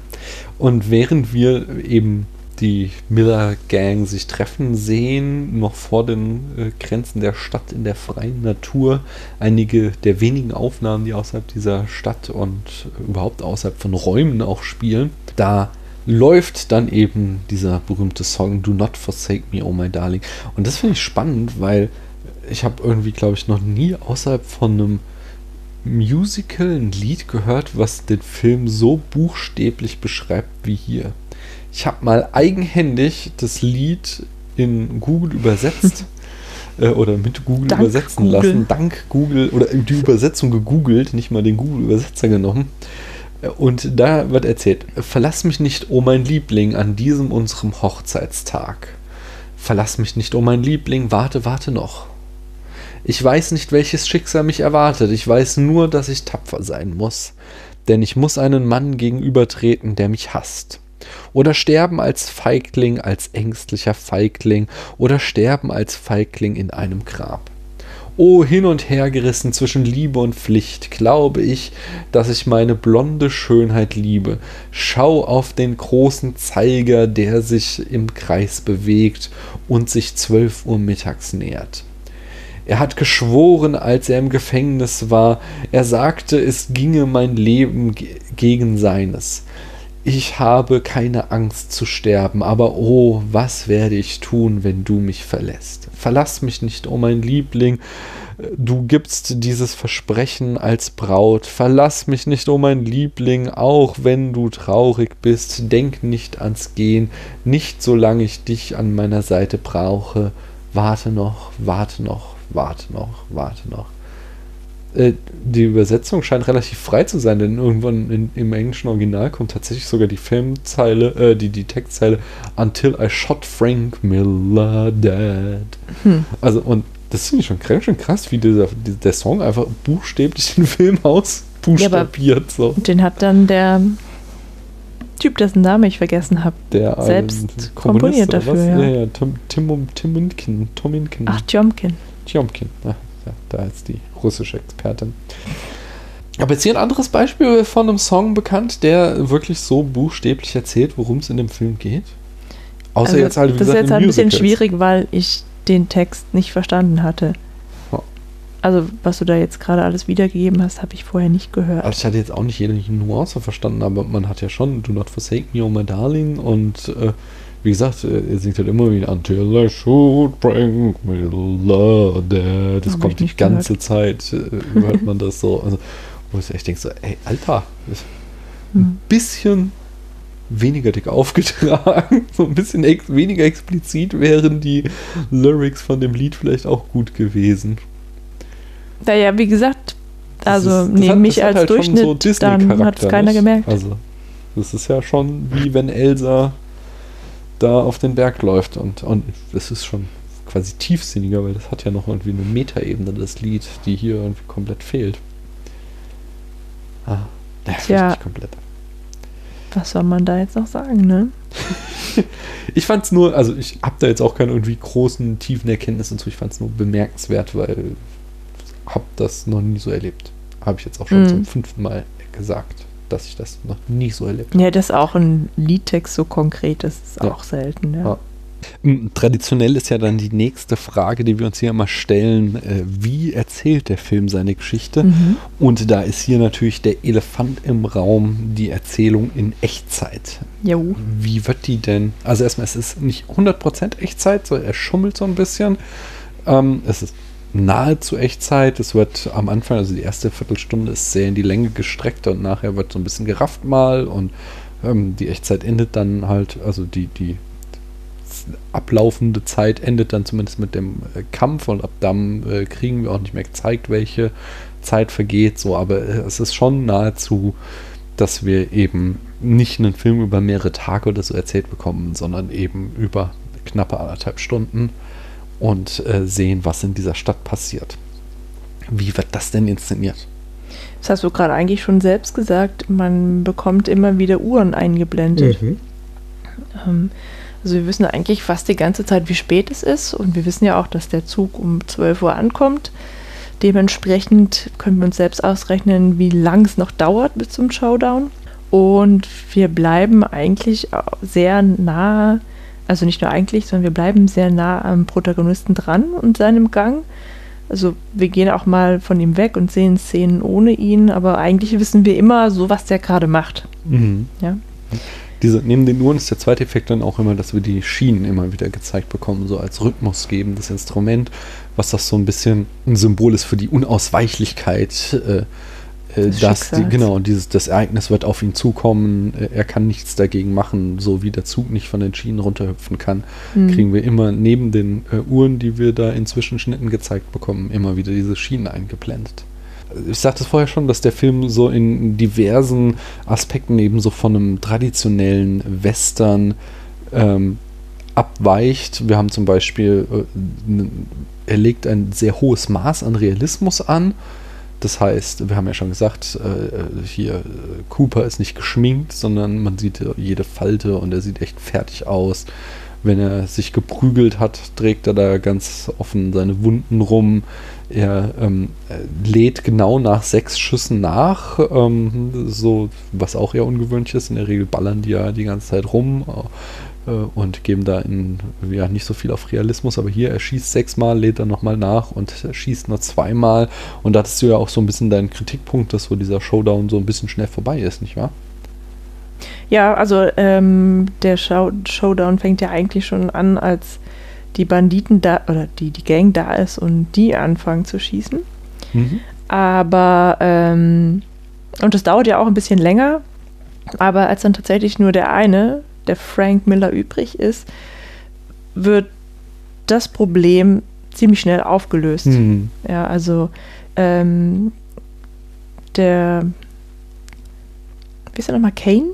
Bill genau. Kane. Bill Kane, der Will, Sheriff. Will, Will. Will Kane ist, ist ja nicht der Einzige auf seiner Seite, sondern seine Frau hat mhm. tatsächlich auch die Waffe ergriffen und schießt einen der vier äh, Gangster um. Mhm und wird da beim Anschluss direkt von Frank Miller als Geisel genommen. Mhm. Und da habe ich dann so gedacht, Mann, jetzt wird es echt knifflig und jetzt wird es auch ein bisschen länger dauern und so, aber nee, das ist dann ganz schnell vorbei. Also ähm, irgendwie, weiß gar nicht. Sie, sie, sie, sie kratzt ihn oder sowas. Ja, aber so, wie es jetzt, jetzt dazu kommt, weiß ich gar nicht, aber es wirklich ganz schnell kratzt, steckt sie ihm die Finger in die Augen und in dem Moment äh, lässt er sie los und Kane bekommt die Gelegenheit, Miller abzuschießen und tut es auch mit Erfolg. Oh. Und dann ist es vorbei. Und das ist also, glaube ich, auch so ein Mittel, also ist, ich gebe dir recht, es ist dramaturgisch so ein bisschen unbefriedigend, weil man sich da ein bisschen mehr Spannung erhofft in dem Moment. Aber es ist, glaube ich, auch so dramaturgisch so ein Mittel, um eben diesen Realismus und diese Abkehr von der klassischen Western Inszenierung noch weiter voranzutreiben, wo halt ein klassischer Western da noch viel mehr Tamtam -Tam drum gemacht hätte, um dann dieses letzte Duell zwischen äh, Protagonist und Antagonist. Ähm, ja, Entschuldigung, dass ich ja. das noch einwerfe, weil der Vorteil an dieser Szene ist natürlich, dass die Frau sich dann tatsächlich selbst befreit. Ja, also sie ist, ähm, sie schießt tatsächlich und sie trifft auch, wird dann zwar eben gerade gepackt, aber ähm, kann sich selbst wehren. Ja, das finde ich auch schon ziemlich gut. Ja, ähm, ein kleiner Aspekt noch zu mhm. dem Punkt, äh, und dann können wir gleich zu den Frauenrollen gerne springen, ähm, nämlich was auch noch so sehr, also Kane ist auch einsam, der einsame Held, was wiederum relativ klassisches Westernbild ist. Allerdings ist er es nicht selbst gewählt, was äh, wiederum wenn es jetzt zum Beispiel direkt mhm. mit Stagecoach vergleichst, wo wir da ähm, John Wayne hatten, der so der einsame Held in der Prärie ist, oder Lucky Luke, der immer in den Sonnenuntergang mhm. reitet, so, das ist so, dass der Held aus eigenem Willen, aus eigenem Antrieb äh, sein gewähltes Leben dazu führt, dass er einsam ist. Und hier wird er halt von der Gemeinschaft ausgestoßen. Mhm. So. Das heißt, er will ja, der Film beginnt damit, dass er heiratet, dass er quasi in den äh, Kreis dieser Gemeinschaft eintritt und dann äh, diese Gemeinschaft ihn eben ausstößt und ihn zum äh, Westernhelden wider Willen machen äh, macht. So, das, das Na, ist ja nicht nur das, sondern er sagt ja selbst, als sie in die Flitterwochen reiten anfangs, das hatte ich unterschlagen, mhm. ähm, als ich das nacherzählt hatte, ähm, war, da sagt er ja, naja, wenn wir jetzt hier alleine sind und die verfolgen uns, dann haben wir keine Chance. Und in der Stadt sind wir eben, da sind mehrere Leute. Also drehen wir wieder um. Genau, und die, die, aber die verweigern ihm dann, mhm. äh, ihm beizustehen. Und da gibt es auch so das sehr schön nochmal, äh, dass er. Naja, ich wollte damit nur sagen, dass er ja selbst wählt, kein einsamer Held zu sein, was dann halt leider nicht funktioniert. Genau, genau. Ja. Also da widerspricht er dem nochmal. Wo er wieder in das äh, klassische Heldenbild, aber das ist mehr so äh, effektiv inszeniert ist, dass er äh, dass, dass Amy ihm ja Vorwürfe macht. Also sie trennen sich dann während des Films, weil sie ähm, äh, sagt, sie hält es nicht aus, darauf zu warten, wie das Duell ausgeht. Ähm, er sagt, sie muss eine Stunde warten, um zu erfahren, ob sie Ehefrau oder Witwe sein wird. Und er erwidert dann, ich versuche nicht ein Held zu sein, ich muss das einfach tun. Und äh, das es gibt so ein berühmtes äh, Zitat von John Sturge, dem Regisseur der glorreichen Sieben, der sagte, ähm, People don't like men who come on telling how uh, good they are. Whereas if you are a brave man that says, I'm not brave, I'd certainly prefer not to get into this, but I'm gonna have to get into this, but I'm not a hero, the audience will say, oh yes, you are, you are a hero. also da haben wir dann wiederum ein sehr traditionelles, sehr klassisches äh, Inszenierung eines Helden, der halt ablehnt, ein, ein, ein Held zu sein und genau dadurch zum Helden wird, Wobei das auch nicht so richtig funktioniert, weil alle zu ihm sagen, er soll gehen, nicht nur um sich zu retten, sondern weil dadurch das Problem gelöst wäre. Mhm. Und das finde ich auch ein Stück weit überzeugend. Okay, aber. Äh, also eigentlich bringt er durch seine Anwesenheit den ganzen Ort in Gefahr. Ja, wobei das finde ich also erstmal sehr spannend, dass ähm, der Film sehr effizient darin ist, wie wenig er eigentlich über den Bösewicht erzählt, Frank Miller, und mhm. zugleich aber zwischen den Zeilen immer klar macht, äh, für mich zumindest, dass das kein gutes Leben wird, wenn Frank Miller zurück ist.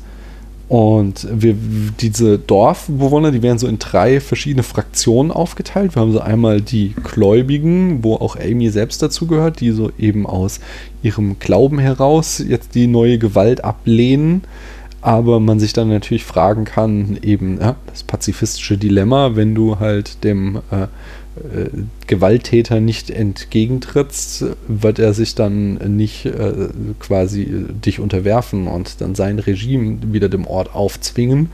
So, was, was ja auch so irgendwie das, die Doktrin der werften Demokratie ist. So, du darfst Intoleranten gegenüber nicht tolerant sein, sondern du musst halt äh, nur diejenigen in deiner demokratischen Gemeinschaft akzeptieren, die auch nach den Regeln spielen. Dann haben wir ähm, eine zweite ähm, Gruppe von Bürgern, die, das ist wirklich dieses Bürgertum, was einfach in Ruhe gelassen werden will, was eben immer dieses Argument bringt, geh du doch weg, dann haben wir keine Sorgen mehr, dann ist hier alles wieder ruhig und dann kommt halt dieser Miller zurück und wir haben nichts zu befürchten. Was aber eben so diese, einfach so das Ausblenden der Probleme ist und gar nicht irgendwie weiter über die Konsequenzen nachdenken, sondern so, was ist denn, wenn Miller zurückkehrt? Wird er dann wirklich irgendwie äh, die anderen in Ruhe lassen oder wird er da nicht irgendwie selbst wieder irgendwie ein, ein Schreckenregime inszenieren? Und dann vor allen Dingen haben wir noch eine dritte, was so die ultrakapitalistische Gruppe ist von Dorfbewohnern, die sogar begrüßen, dass Miller zurückkehrt, weil dann ist das Hotel endlich wieder voll, dann ist im Saloon endlich wieder was los, dann werden wieder Särge verkauft, so, mhm. da, dann, da, da gibt es also eine ganze Reihe von Bürgern, die das sogar begrüßen, dass der zurückkehrt, dass dann endlich mal wieder was in dem Ort los ist. Ja, keiner traut dem Scharif in Spee zu, dass er das dann richten wird, ja. ne? Genau. Und äh, aber, aber so aus verschiedenen Motivationen. Aber ich finde, der Film schafft es es sehr gut einzufangen, äh, wie ohne halt wirklich das dir in einem großen expositorischen Dialog darzulegen, wie kurz gedacht diese ganzen Überlegungen von den verschiedenen Bürgern sind, sondern der Film schlägt sich da äh, eindeutig auf die Seite von Gary Cooper und äh, ich zumindest war die ganze Zeit auch da. Für mich war das klar, dass der äh, jetzt gegen den kämpfen muss, weil er das eben nicht zulassen kann, dass er da wieder irgendwie die Herrschaft über diese Stadt übernimmt. Aber du hast eben schon die Frauenrollen angesprochen und spannend ist hier ja, dass wir nicht nur eine, sondern zwei Frauen haben. Wer ist denn die mhm. zweite wirklich Und sie reden Rolle? sogar miteinander. Genau. reden sie über was anderes? Ne, sie reden schon über Männer. Oder? Ja, das stimmt. Sie reden natürlich über Frank und Aber über Will. Genau. Mhm. Unabhängig jetzt von dem, wie heißt der Test nochmal? Best Bechtel. Bechtel-Test, genau, äh, sind das auf jeden Fall zwei sehr stark für, Ding, für die Zeit, sehr stark gezeichnete Frauen und äh, wie, wie werden denn die beiden inszeniert? Denn da ist ja ein bewusster Kontrast drin. Ja, also die andere wichtige Frau, die an, genau. ja, doch die andere wichtige Frau ist ähm, die Frau Ramirez, Carmen heißt sie, glaube nee, ich. Helen, Helen, Helen Ramirez. Ähm, die ist erstens die Ex von Will Kane. Mhm. Ist sie nicht auch die Ex von Frank Miller sogar? Genau. Ja. Ähm, und drittens ist sie die Saloonbesitzerin. Ja.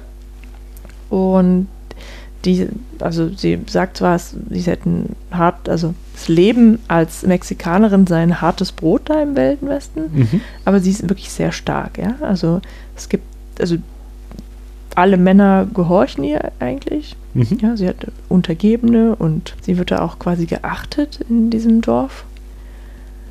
Und ja, sie ist natürlich als Mexikanerin, es ist halt eher so eine äh, temperamentvolle Schönheit, ja. Mhm. Und ganz in schwarz gekleidet, mit langem schwarzen Haar und schwarzen Augen, etc. Genau. Wie ist Amy dem gegenüber inszeniert? Genau, gegenteilig. Das hat so ein dürres, junges Ding und blond durch ihre gerade stattgefundene Hochzeit natürlich auch komplett in weiß gekleidet.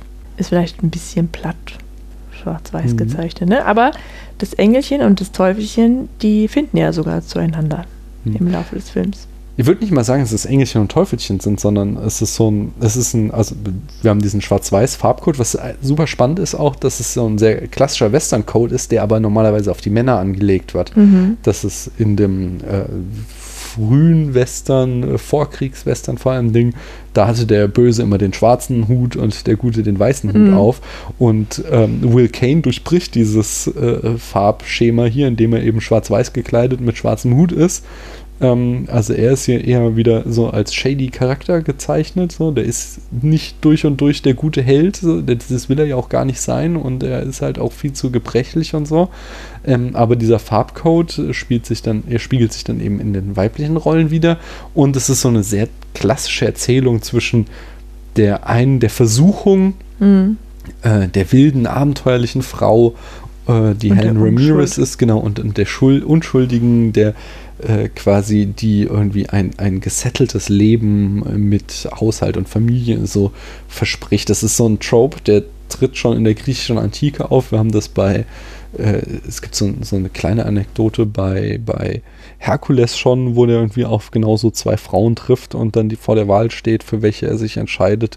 Und auch bei der Odyssee ist das so ein bisschen ähm, äh, also einerseits ist ja immer so, dass, dass, dass Odysseus immer wieder so in Versuchungen geführt wird, die ihn ablenken sollen von der Frau, die er zu Hause hat, aber es gibt auch einerseits, dass er so äh, die, was sind das, die Sirenen, genau, die mhm. halt so die, die total äh, verführerischen Frauen sind, die ihn da ähm, äh, quasi von der Heimkehr abhalten wollen. Und dann gibt es noch so eine andere Anekdote, wo er irgendwie auf so einer Insel strandet und bei so einer Frau fast versackt, weil. Bei also Calypso. das ist Calypso. Ja. Ich habe den Namen nicht mehr genau. Calypso ist auch, das ist die Mutter von.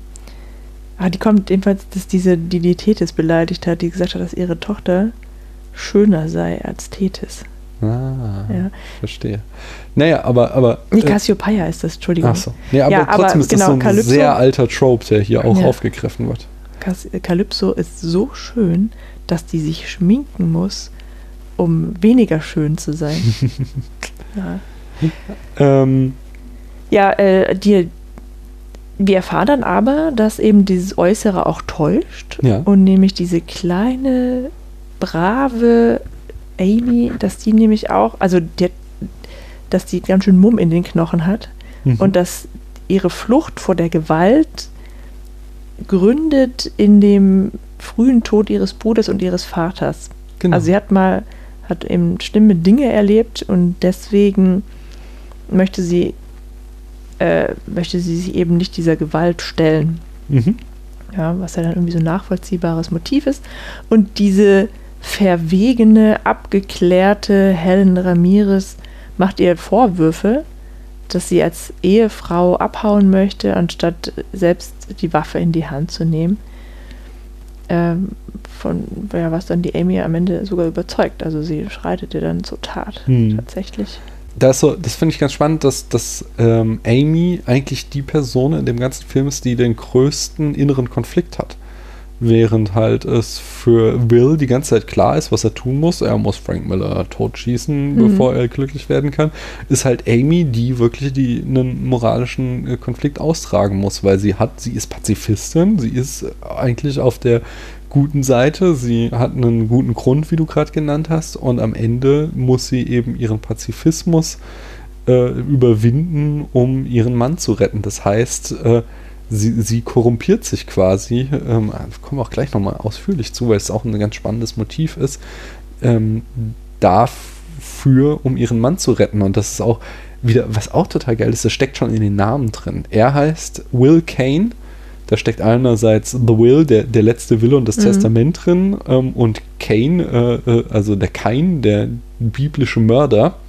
Und sie heißt halt Amy Kane, da steckt Aimee, das französische Geliebte drin. Sie ist die Geliebte des Mörders. Also sie äh, am Ende muss sie ihren Pazifismus aufgeben, um dem Mörder beizupflichten. Und dann fand Mhm. ich es auch noch super spannend, wie sie dann, sie, sie flüchtet sich in dieses äh, Sheriffbüro und äh, da hängt die ganze Zeit schon der äh, Revolver von dem Deputy, der seinen Job aufgegeben hat, rum Mhm. der einmal auch so einen weißen Griff hat, was so sich ja in ihrem weißen Kleid widerspiegelt.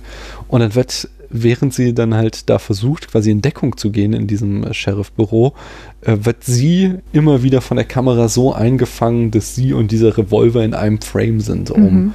halt uns immer wieder drauf zu stoßen, so sie muss irgendwann zu dieser Waffe greifen und das macht sie dann natürlich am Ende genau und schießt dann auch noch dem Bösen, der gerade am Nachladen ist, in den Rücken, was ja auch nochmal so ein im Western ein besonders unehrenhafter Mord ist, äh, so dass sie da sich also gerade all ihre Prinzipien nochmal doppelt und dreifach über den Haufen wirft. Ja, wobei ich weiß nicht, ob dieser Kodex für Frauen gilt. Also ähm, jetzt wirklich in diese Zeit hineingedacht, schießen Frauen halt auch einfach nicht und dann ist es halt für die auch nicht unehrenhaft, in den Rücken zu schießen. Das unehren, also das, Ich würde dir dazu stimmen, wenn Mhm. es nicht so auffällig inszeniert wäre. Wenn es nicht wirklich, wir den Typen im Vordergrund haben, wie er da in seinen Patronen rumfummelt und im nächsten Moment ersch- erschallt der Schuss und dann sehen wir da irgendwie mit der Mhm. Knarre stehen. Also der Film legt es da schon drauf an. Ähm, und also, ich glaube nicht, dass er irgendwie verurteilt, aber er will uns halt noch einem noch mal reindrücken, wie viel sie aufgibt quasi für ihren Mann. man kann das aber auch so sehen, dass ja von hinten der Schuss kam, den er nicht erwartet hat, weil er Mhm. natürlich ähm, sich dem, dem Angreifer oder seinem Ziel zuwendet und Ja. nicht damit rechnet, dass da noch jemand da ist. Mit dem, mit dieser anderen Person haben wir ja auch nicht gerechnet. Natürlich, das ist ja auch ganz Die kann ja nur von hinten dass sie äh, dann am Ende ein, die einzige ist, die ihm beitritt. Also es gibt noch den, den einen Säufer und Mhm. das Kind, was sagen, sie wollen ihm helfen, aber wo er dann wiederum aus Gewissensgründen ablehnen muss und den Säufer nur sagt, hier, geh dir schon mal Mut an, Genau, er hat um genau- loszuwerden. Die drei schlechtesten Krieger, die man sich vorstellen kann. Ein Kind, ein Säufer und eine Frau. Also was, was man noch hätte anders machen können, wäre, dass sie sagt so, hey, Pierce, jetzt bin ich dran. Sodass er sich umdreht und dann hätte sie ihn von vorne erschießen können. Aber eigentlich konnte sie wirklich nur von hinten daran kommen.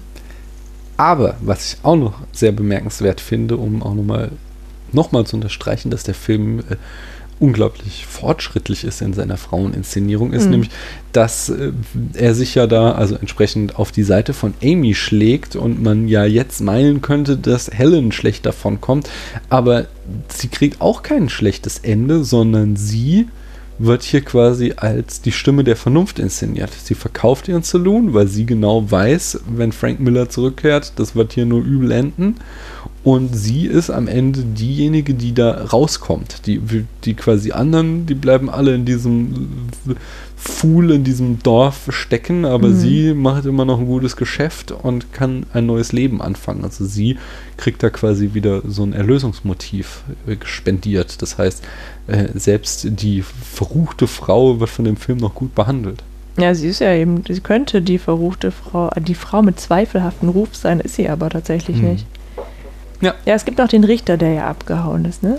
Ja, das stimmt, aber das wird ja wiederum er nicht ja irgendwie als Erlösung. Genau, genau. Mhm. Also wenn, wenn äh, das bei Helen wirklich so inszeniert wird, dass sie, sie schafft es da rauszukommen, ist das bei dem Richter, was ja auch ein total geiles Bild ist, wie der da äh, äh, quasi nach und nach die Insignien des Staates nimmt und sich verzieht. Also er nimmt da Mhm. die Flagge ab, er nimmt da die Waage für die Gesetzmäßigkeit ab, er nimmt da die Gesetzbücher und packt sie ein, um halt quasi eindeutig zu zeigen, dass wir hier ein Dorf haben, was schon auf dem Weg war in die Zivilisation und jetzt äh, äh, quasi zurückfällt in die Barbarei und er äh, quasi äh, die personifizierte äh, Figur ist, die äh, dafür steht, indem er halt dem Dorf den Rücken zukehrt und sagt so, nee, ich habe diesen Frank Miller damals verurteilt, ich hau hier ab, ich stelle mich dem nicht entgegen.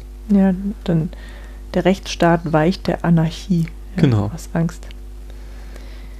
Mm, Ja, und die anderen, das sind einfach die, die Opportunisten.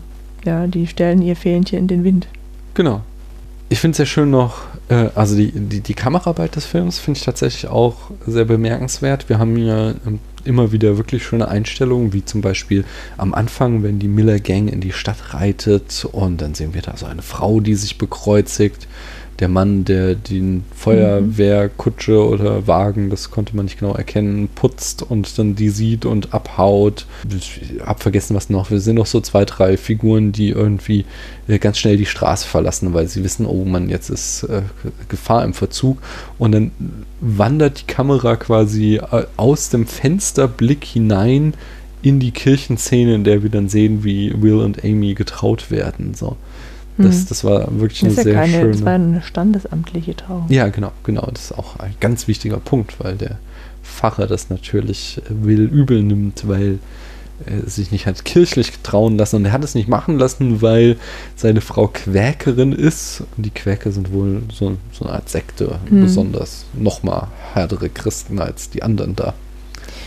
Das ist auch so ein Ding, was ich in dem Film, also nicht das, sondern etwas anderes fand ich bemerkenswert, nämlich, dass ja in dem Zug, also mit dem Zug das Böse in den Ort kommt. Mhm.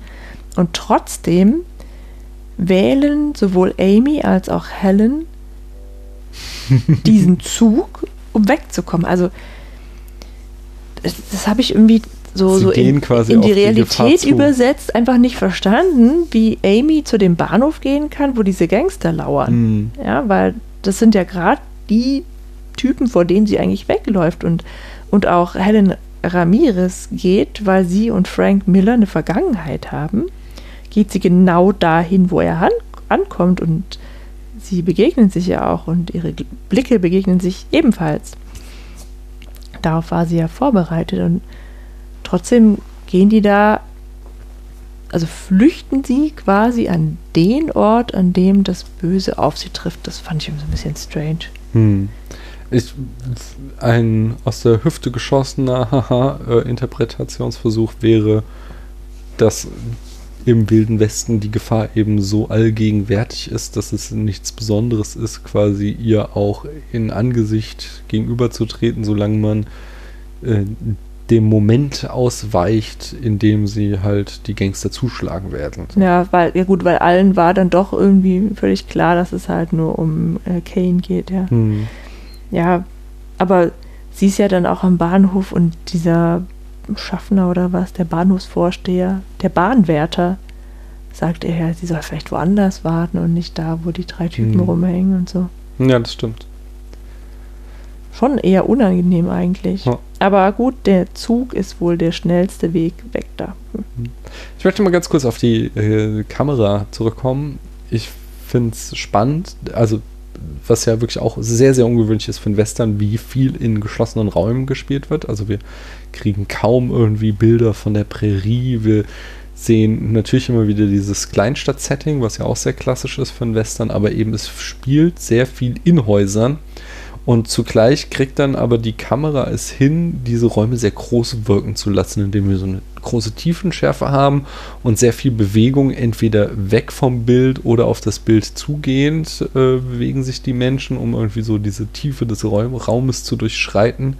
Äh, das dann, äh, das Filmarchiv weist darauf hin, dass es auch lustig ist, dass man diese Inszenierung dafür sorgt, dass wir wiederholt äh, Gary Coopers Hintern Bildschirm füllen sehen, weil er halt so an der Kamera vorbeitritt und dann wir erstmal nur seinen Arsch sehen, während er dann äh, in, in die Tiefe reinmarschiert und äh, wir dann irgendwann ihn komplett zu Gesicht bekommen. Genau, und da- das wird dann aber immer wieder durchbrochen durch eben diese Close-ups von zum Beispiel den tickenden Uhren oder äh, den Revolver oder den, den ähm, dem, dem Stern auf der Brust des Sheriffs oder sowas. Einfach so, dass wir wieder so zwischengeschnittene Bilder bekommen von Details, die dann eben wieder mit diesen in die Tiefe gezogenen Räumen durchsetzt werden. Das fand ich einfach auch eine sehr ansprechende Art der Inszenierung. Wir haben ja einerseits hier eine, also wie gesagt, eine Interpretation, die uns der Film in seinen Symbolik sehr nahelegt, die schon in dem Lied drinne steckt, die uns immer wieder gesagt wird, dass wir eben einen sehr, auch sehr alten klassischen Konflikt haben von einem Mann, der zwischen Verlangen und Pflicht hin und her gerissen ist. Also er, er möchte eigentlich ein, ein äh, Leben mit seiner neuen Frau führen, muss aber sich noch dieser einen letzten Aufgabe stellen, was ja auch wirklich eine sehr, sehr traditionelle Erzählung ist. Ähm, und auf der anderen Seite gibt es eben diese ähm, kanonische Interpretation, die aufgrund der Entstehungsgeschichte des Films von außen an den Film herangetragen wurde, wonach es eine äh, Allegorie auf diesen McCarthyismus ist, ähm, also diese Red Scare, die, diese Kommunistenverfolgung in den USA und dass Foreman hier eben diese, seine Geschichte reingeschrieben hat, dass er äh, damit Hollywood anklagt, dass, dass er derjenige ist, der diesen, dieser ungerechtfertigten Anklage entgegentritt und sich weigert, das Spiel mitzuspielen und hofft, Verbündete in Hollywood zu finden, aber einer nach dem anderen äh, gibt ihn halt auf und äh, schwenkt halt ein in, in das Lied von McCarthy und eben hier dem, dem Komitee von unamerikanischen Aktivitäten, nur um die eigene Haut zu retten. Es gibt noch eine dritte, die allerdings finde ich relativ weit hergeholt, dass das irgendwie ein Symbol sei für äh, Amerika äh, im Kampf gegen den Kommunismus, weil der Film während des Koreakriegs gedreht wurde. Gesagt, das ist irgendwie, ich finde, da gibt der Film nichts her, diese Interpretation zu lesen, schon alleine, weil am Ende ja auch Will Kane seinen Stern in den Staub wirft, um halt er selbst gar nicht irgendwie die Rolle als Weltsheriff spielen will, sondern äh, quasi verbittert sich von ihr abwendet, weil ihn keiner unterstützt hat. So Mhm. wie es wohl niemand die USA im Koreakrieg unterstützt hat. Das ist so die Interpretation. Was mich viel mehr interessiert ist, ähm, wie siehst du das, so ein Film, wo halt quasi so eine, eine weltliche Interpretation so übergestülpt wurde, während man den Film selbst ja auch sehr konservativ lesen könnte. Man könnte ja sogar sagen, da sind äh, antidemokratische Aspekte drin, was du ja schon sagtest. Die sagen ihm alle, er soll gehen, aber er Mhm. weigert sich zu gehen. Wir haben da eine, eine, auch eine starke irgendwie ähm, äh, Parlamentsallegorie in dieser Kirchenszene, wo wir halt diesen einen demokratischen Akt sehen, wo das Volk quasi äh, debattiert, was getan werden soll und ähm, äh, das am Ende uns eindeutig als Blödsinn dargestellt werden wird, indem als Kane irgendwie aus dieser Kirche raustritt, vor der Kirche man die spielenden Kinder sieht und wir dann halt natürlich irgendwie so eine äh, eindeutige Assoziation äh, hergestellt bekommen, dass die Leute, die da drin debattiert haben, auch nichts besser waren als spielende Kinder. Und ähm, Hm, also auf der symbolischen Ebene könnte man eher sagen, dass der Film nahezu konservativ ist, während äh, jetzt so diese von außen herangetragene Interpretation ja eine, eine sehr progressive äh, ist. Wie, wie siehst du das? Kann man einen Film von weltlichen, äh, also aufgrund seiner Produktionsgeschichte, so eine eindeutige Lesart geben oder sollte das Symbol für sich alleine stehen? Also eindeutig ist in der Interpretation meines Erachtens gar nichts. Mhm. Ja. Ähm, ich tue mich ein bisschen schwer mit dieser politischen Interpretation, Ja. wobei das erste, was du vorgestellt hast, dieses eigentlich biografisch-politische ja tatsächlich irgendwie Sinn macht. Also das könnte ich mir noch vorstellen. Ich bin selbst allerdings nicht drauf gekommen, weil ich mehr so ähm, das soziologisch gesehen habe oder psychologisch, ja, dass Hm. dass man hier halt wie diesen Sheriff hat, der dem Ort gut getan hat und von dem auch alle überzeugt sind und die ihm dann halt, wenn es drauf ankommt, dann halt in Stich lassen. Das hat mich mehr beschäftigt, so diese, diese Idee vom, vom Menschen und vom, vom, von seiner Schwäche. Hm. Also er, er zeichnet da definitiv ein sehr pessimistisches Bild von, ähm, von Menschen und vom Bürgertum so. Dass, Mhm. dass er am Ende ja auch nicht ohne Grund einfach, wie gesagt, er schmeißt seinen Stern in den Staub und reitet mit seiner Frau aus diesem Ort weg, um Mhm. der Gesellschaft den Rücken zuzukehren, weil er halt sagt so, nee, diese Gesellschaft ist es nicht wert. So. Ja. Ja, und ich finde es tatsächlich auch schwierig. Ähm, also ich meinte ja gerade, naja, das macht vielleicht sogar Sinn, dass es eben so eine biografische Aufarbeitung ist. Ähm, aber das muss man natürlich auch, also da muss man ja auch die Biografie des Drehbuchautors oder überhaupt der Leute, die an dem Dreh beteiligt sind, kennen. Mhm. Ja, aber wenn der Film für sich alleine stehen soll, dann kann man das halt, also ich finde einfach echt schwer rauslesen, Mhm. dass da, also das Politische, was ich da drin gesehen habe, ist Anarchie versus, äh, na, wie sagt man, Zivil Zivilisation oder Mhm. so, ja, aber da jetzt irgendwelche Kommunisten drin zu sehen oder Hollywood oder so, das kann schon sein, aber das kann ich eben nicht erkennen, wenn ich nur den Film sehe. Hm. So. Also, ähm, ich glaube, es ist sehr weit, also sehr, ohne die Details zu kennen, ist diese Interpretation sehr weit verbreitet, dass es eben eine Anklage ist gegen Hollywood und ähm, den, die antikommunistischen äh, Vorgehen, Aktivitäten. Aktivitäten, Mhm. genau, Mekathismus halt.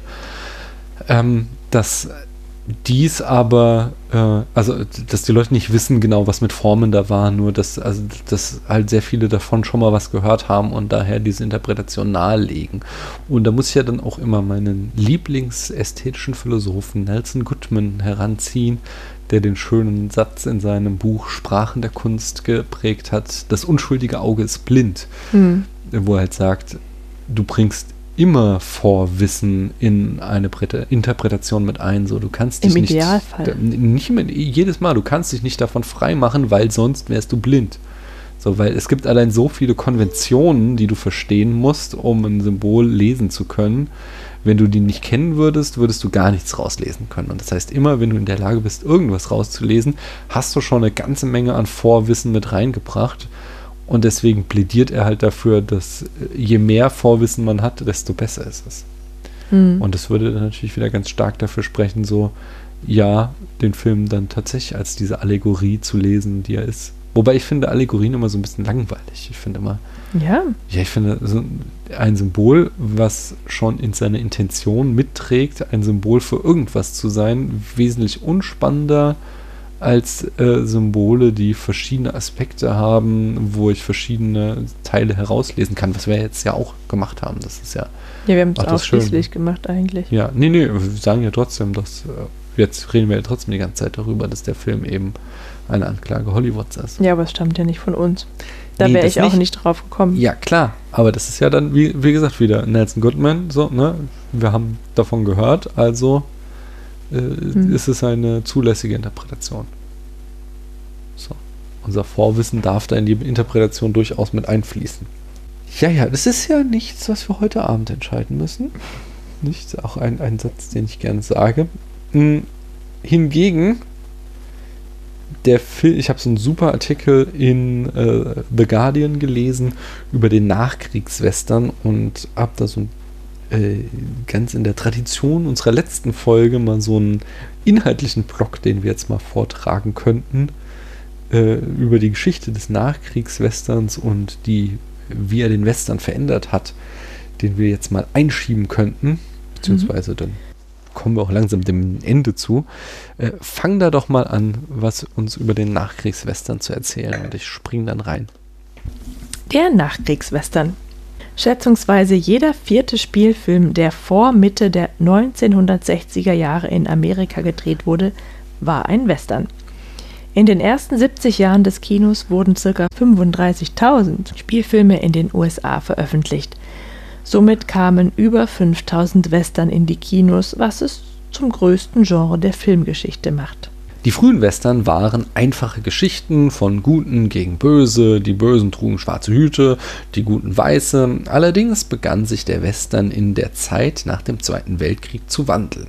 In den späten 1940ern und den 1950er Jahren hatten die Amerikaner zwei große Traumata unmittelbar hinter sich, die Depression und den Zweiten Weltkrieg.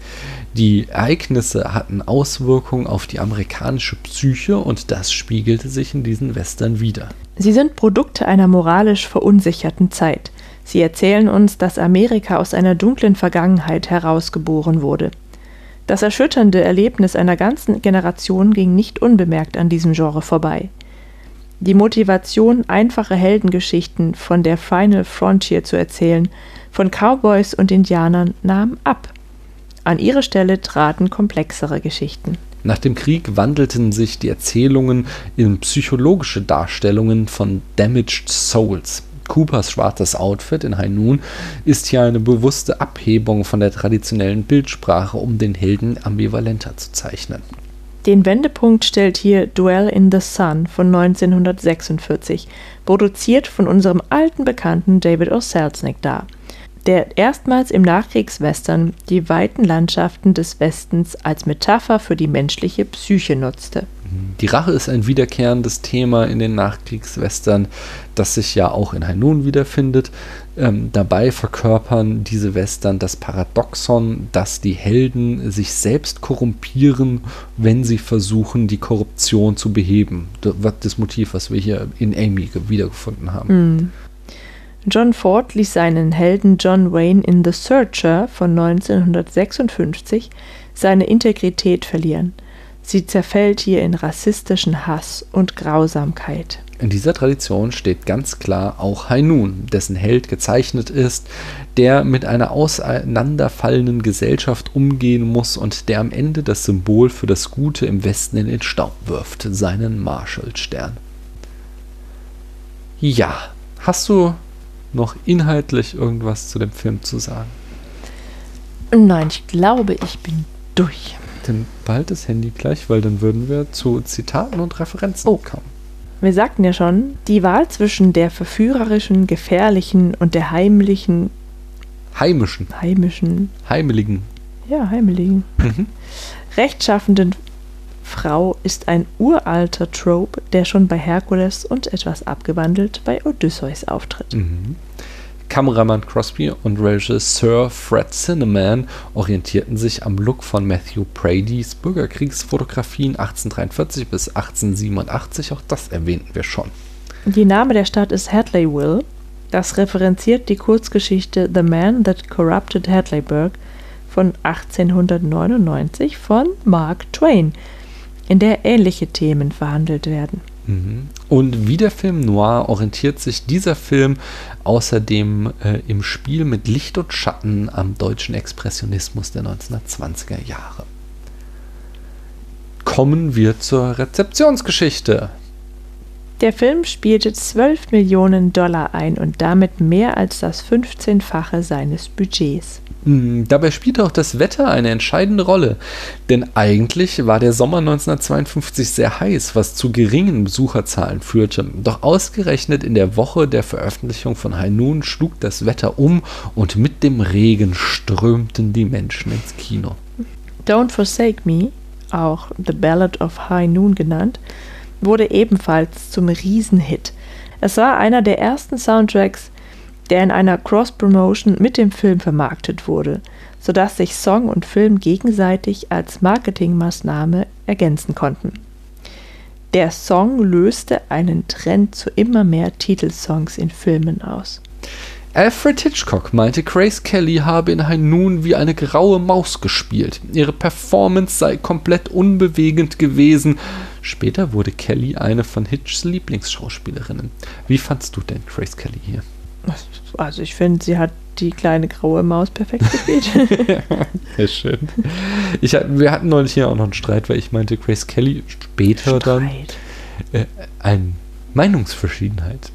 Äh, ich war der Meinung, Grace Kelly später hier nicht äh, ist eine der schönsten Frauen überhaupt. Und Paula konnte das nicht nachvollziehen.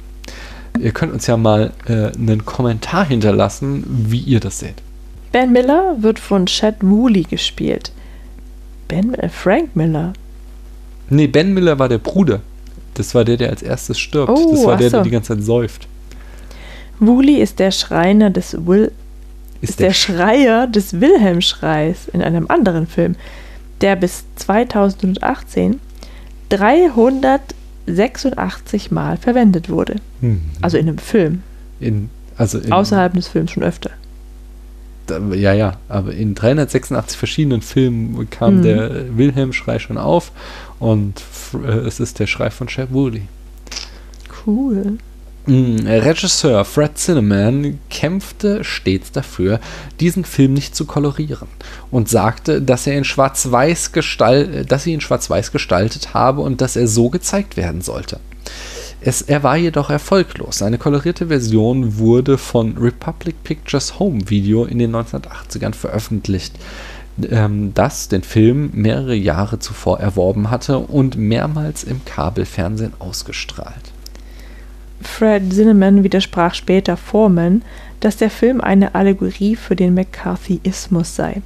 Zuerst einmal sei es einfach als ein toller Filmstoff voll von enorm interessanten Menschen. Es war die Geschichte eines Mannes, der eine Entscheidung nach seinem Gewissen treffen muss. Politik sei in diesem Fall nicht existent. John Wayne nannte Noon den unamerikanischsten Film, den er je gesehen habe. Zusammen mit Howard Hawks machte er Rio Bravo als direkte Antwort auf den Film. Die beiden wollten zeigen, dass ein echter Marshall nicht wie ein verängstigtes Huhn durch eine Stadt rennt, auf der Suche nach Hilfe, um sich am Ende von seiner Quäkerfrau retten zu lassen.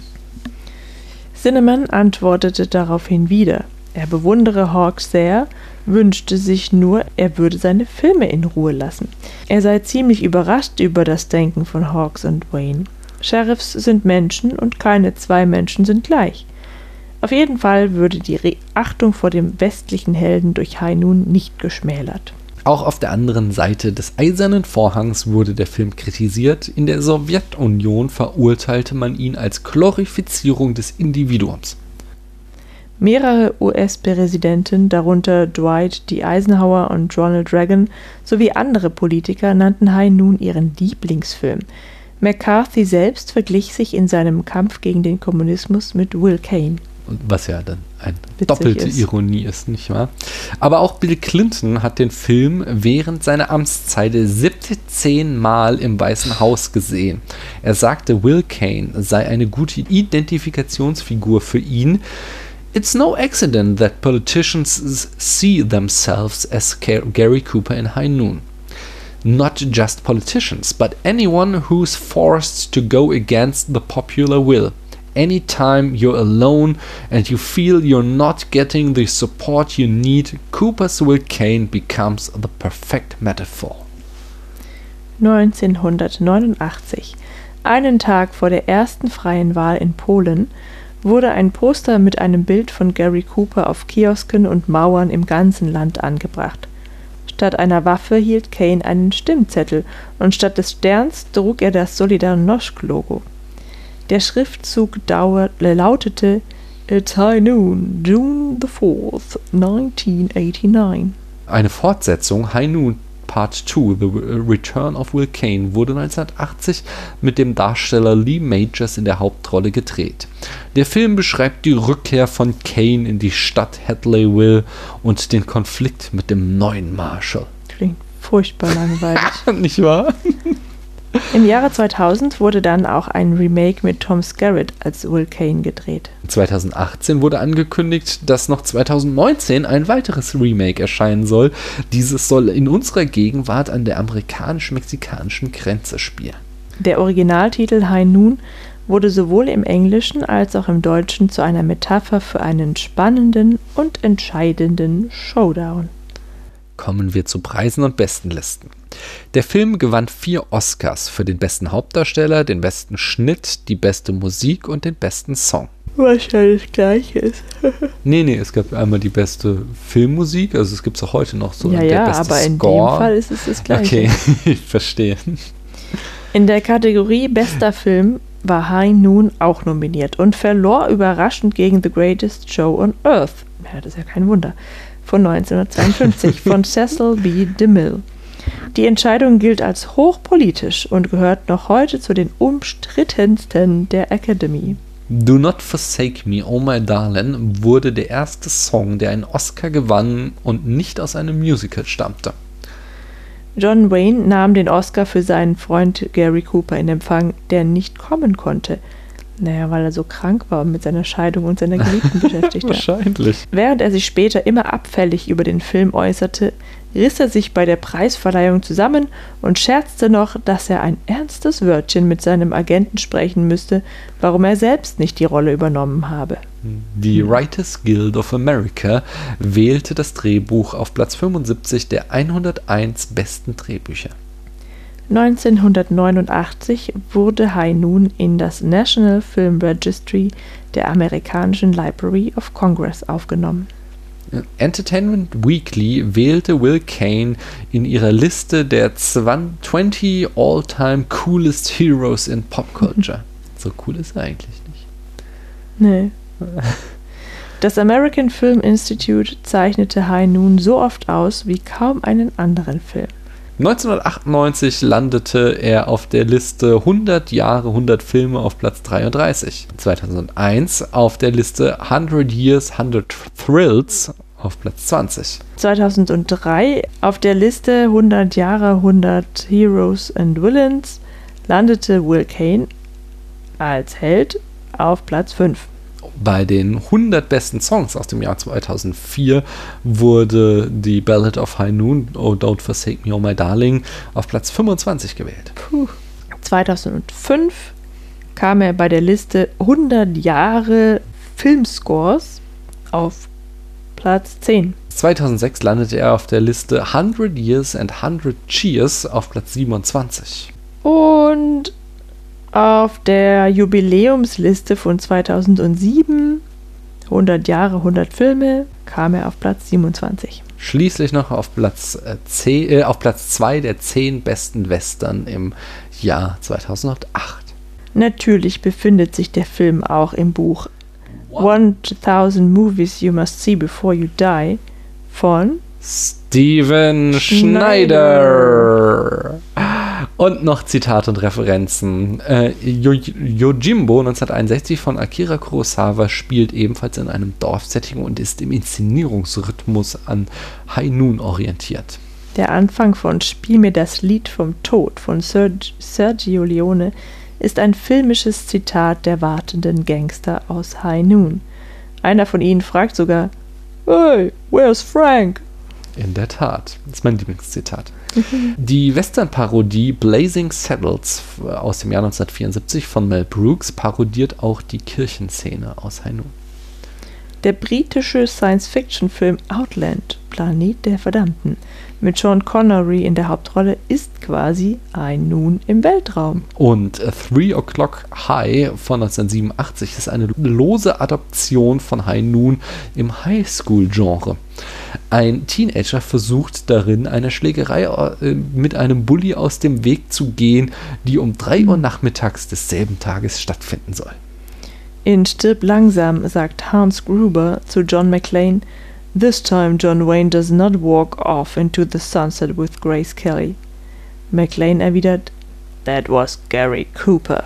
In Zurück in die Zukunft 3 aus dem Jahr 1990 fordert Buffett Marty zu einem Duell heraus und Marty fragt sarkastisch, When? High noon? Lola Rent von 1998 greift die Echtzeit wieder auf. Außerdem findet Lola keine Hilfe. Hm. In Ghost Dog, äh, Der Weg des Samurai 1999, fragt Ghost Dog im Showdown zwischen Louis und Ghost Dog, What is this? High Noon?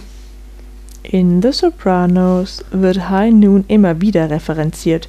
Unter anderem ist eine der Catchphrases von Tony Soprano Whatever happened to Gary Cooper? Auch die Simpsons haben in der Folge Papa's Got a Brand New Badge Wie aus immer. 2002 High Noon äh, die Ehre gegeben. Homer muss gegen Fat Tony um 12 Uhr mittags antreten und niemand will ihn unterstützen. Nein, die Simpsons machen das nur bei den größten Filmen. So. Bei den Gilmore Girls kommt es auch vor, nämlich in der Folge One's Got Class in the Other One Dies. Dort wird der Showdown filmisch zitiert, wenn die anderen Mütter auf Lorelei zumarschieren. Im Computerspiel GTA San Andreas aus dem Jahr 2004 gibt es einen Quest mit dem Titel High Noon, der sich am Film orientiert. Auch Lucky Luke ist dabei. Ähm, ach so, es ist ein Film, ja. Mhm. In Lucky Luke 2009 wird eine französische Version von Do Not Forsake Me gespielt. In der Episode von Doctor Who A Town Called Mercy haben der Doktor und der Ganzlinger ihren Kampf um 12 Uhr mittags aus dem Jahr 2012. Im Remake von Die glorreichen Sieben von 2016 wirft der Marshall seinen Stern in den Staub. Das war's. Das war, was wir zu High Noon zu sagen hatten. Bis auf eine Kleinigkeit, Paula. Uns fehlt noch die Bewertung. Die Bewertung. Darüber habe ich mich jetzt, habe ich mir die ganze Zeit keine Gedanken gemacht. Überraschenderweise ist es ja sonst immer ganz anders. Ähm, was sagst du denn? Ich sag, dass der Film großartig ist. Er verhandelt sehr viele Themen, es steckten tolle Bilder drin. Er ist, ja, er hat die Echtzeit-Inszenierung ins Kino gebracht. Er ist eben ein absoluter Meilenstein. Und obwohl er so viel will und so viel schafft, vergisst das dabei nicht auch m, einfach eine gute Geschichte zu sein, die spannend erzählt wird. Und deswegen landet der sehr, sehr weit oben bei mir. Ich sag ihm mal, ich gebe ihm mal 89 Punkte. Ja, das ist wirklich weit oben. Also mir fehlt tatsächlich so ein bisschen die Würze bei dem Film. Ich würde den nicht 17 Mal anschauen. Nicht mal, also weder während meiner Amts, Amtszeit als US-amerikanische Präsidentin noch in meinem kompletten Privatleben. Das, ja, also das Interessanteste sind die- Echtzeit und dieser, dieser enorme, diese Auswirkung. Ja, also High Noon, dass man um 12 sich duelliert, das weiß ja nun wirklich jeder. Das sind so das Wichtigste und Positivste an dem Film, aber es reicht nicht so weit wie bei dir, das sind nur 75 Punkte. Mhm. Okay, damit haben wir ihn gut eingeordnet. Wenn euch die Folge gefallen hat, dann äh, schreibt uns doch einen Kommentar, hinterlasst uns eine iTunes-Rezension, erzählt uns, äh, wie ihr zu Grace Kelly steht, erzählt uns, ähm, was. Also nicht zu ihrer schauspielerischen Leistung, sondern zu ihrem Aussehen. ja, die schauspielerische Leistung ist mir auch sehr wichtig. Ja, aber darum ging es jetzt in Ja, der Frage nicht. Das stimmt, aber da können wir auch gerne drüber reden. Ähm, dürft über alles reden mit uns. Fast. Jedenfalls, erzählt uns, was euer Lieblingsgott ist. Und äh, ihr könnt ja uns auch mal einen Gefallen machen und neben den ganzen iTunes-Rezensionen und so, die ihr uns schreibt, könnt ihr über diesen Film twittern mit äh, dem äh, Hashtag Un-American Activity High Noon. Hast du einen besseren Hashtag? Hey, ich kenne mich damit nicht aus. Mit Social Media. Irgendein, doofen, irgendein doofes Wort. Stern im Staub. Ich habe den Anfang nicht mitgekriegt. Worum geht's? Dass die Leute über, den, über unsere Folge twittern sollen und dabei irgendeinen blöden Hashtag verwenden. Ja, Un-American Activities finde ich gut, aber du hast ja gerade gesagt, es sei gar nicht so blöd, sondern immer noch aktuell. Keine Ahnung, doch gut. Dann twittert über unsere Folge mit dem Hashtag Un-American Activity.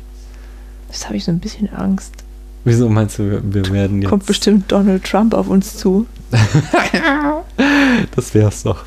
Na dann, äh, wir hoffen, es hat euch gefallen und ihr schaltet auch beim nächsten Mal wieder ein, wenn wir dann über den großen Diktator sprechen. Bis dahin, vielleicht kommt noch irgendwas dazwischen. Schauen wir mal. Tschüss. Tschüssi. Man hört sich.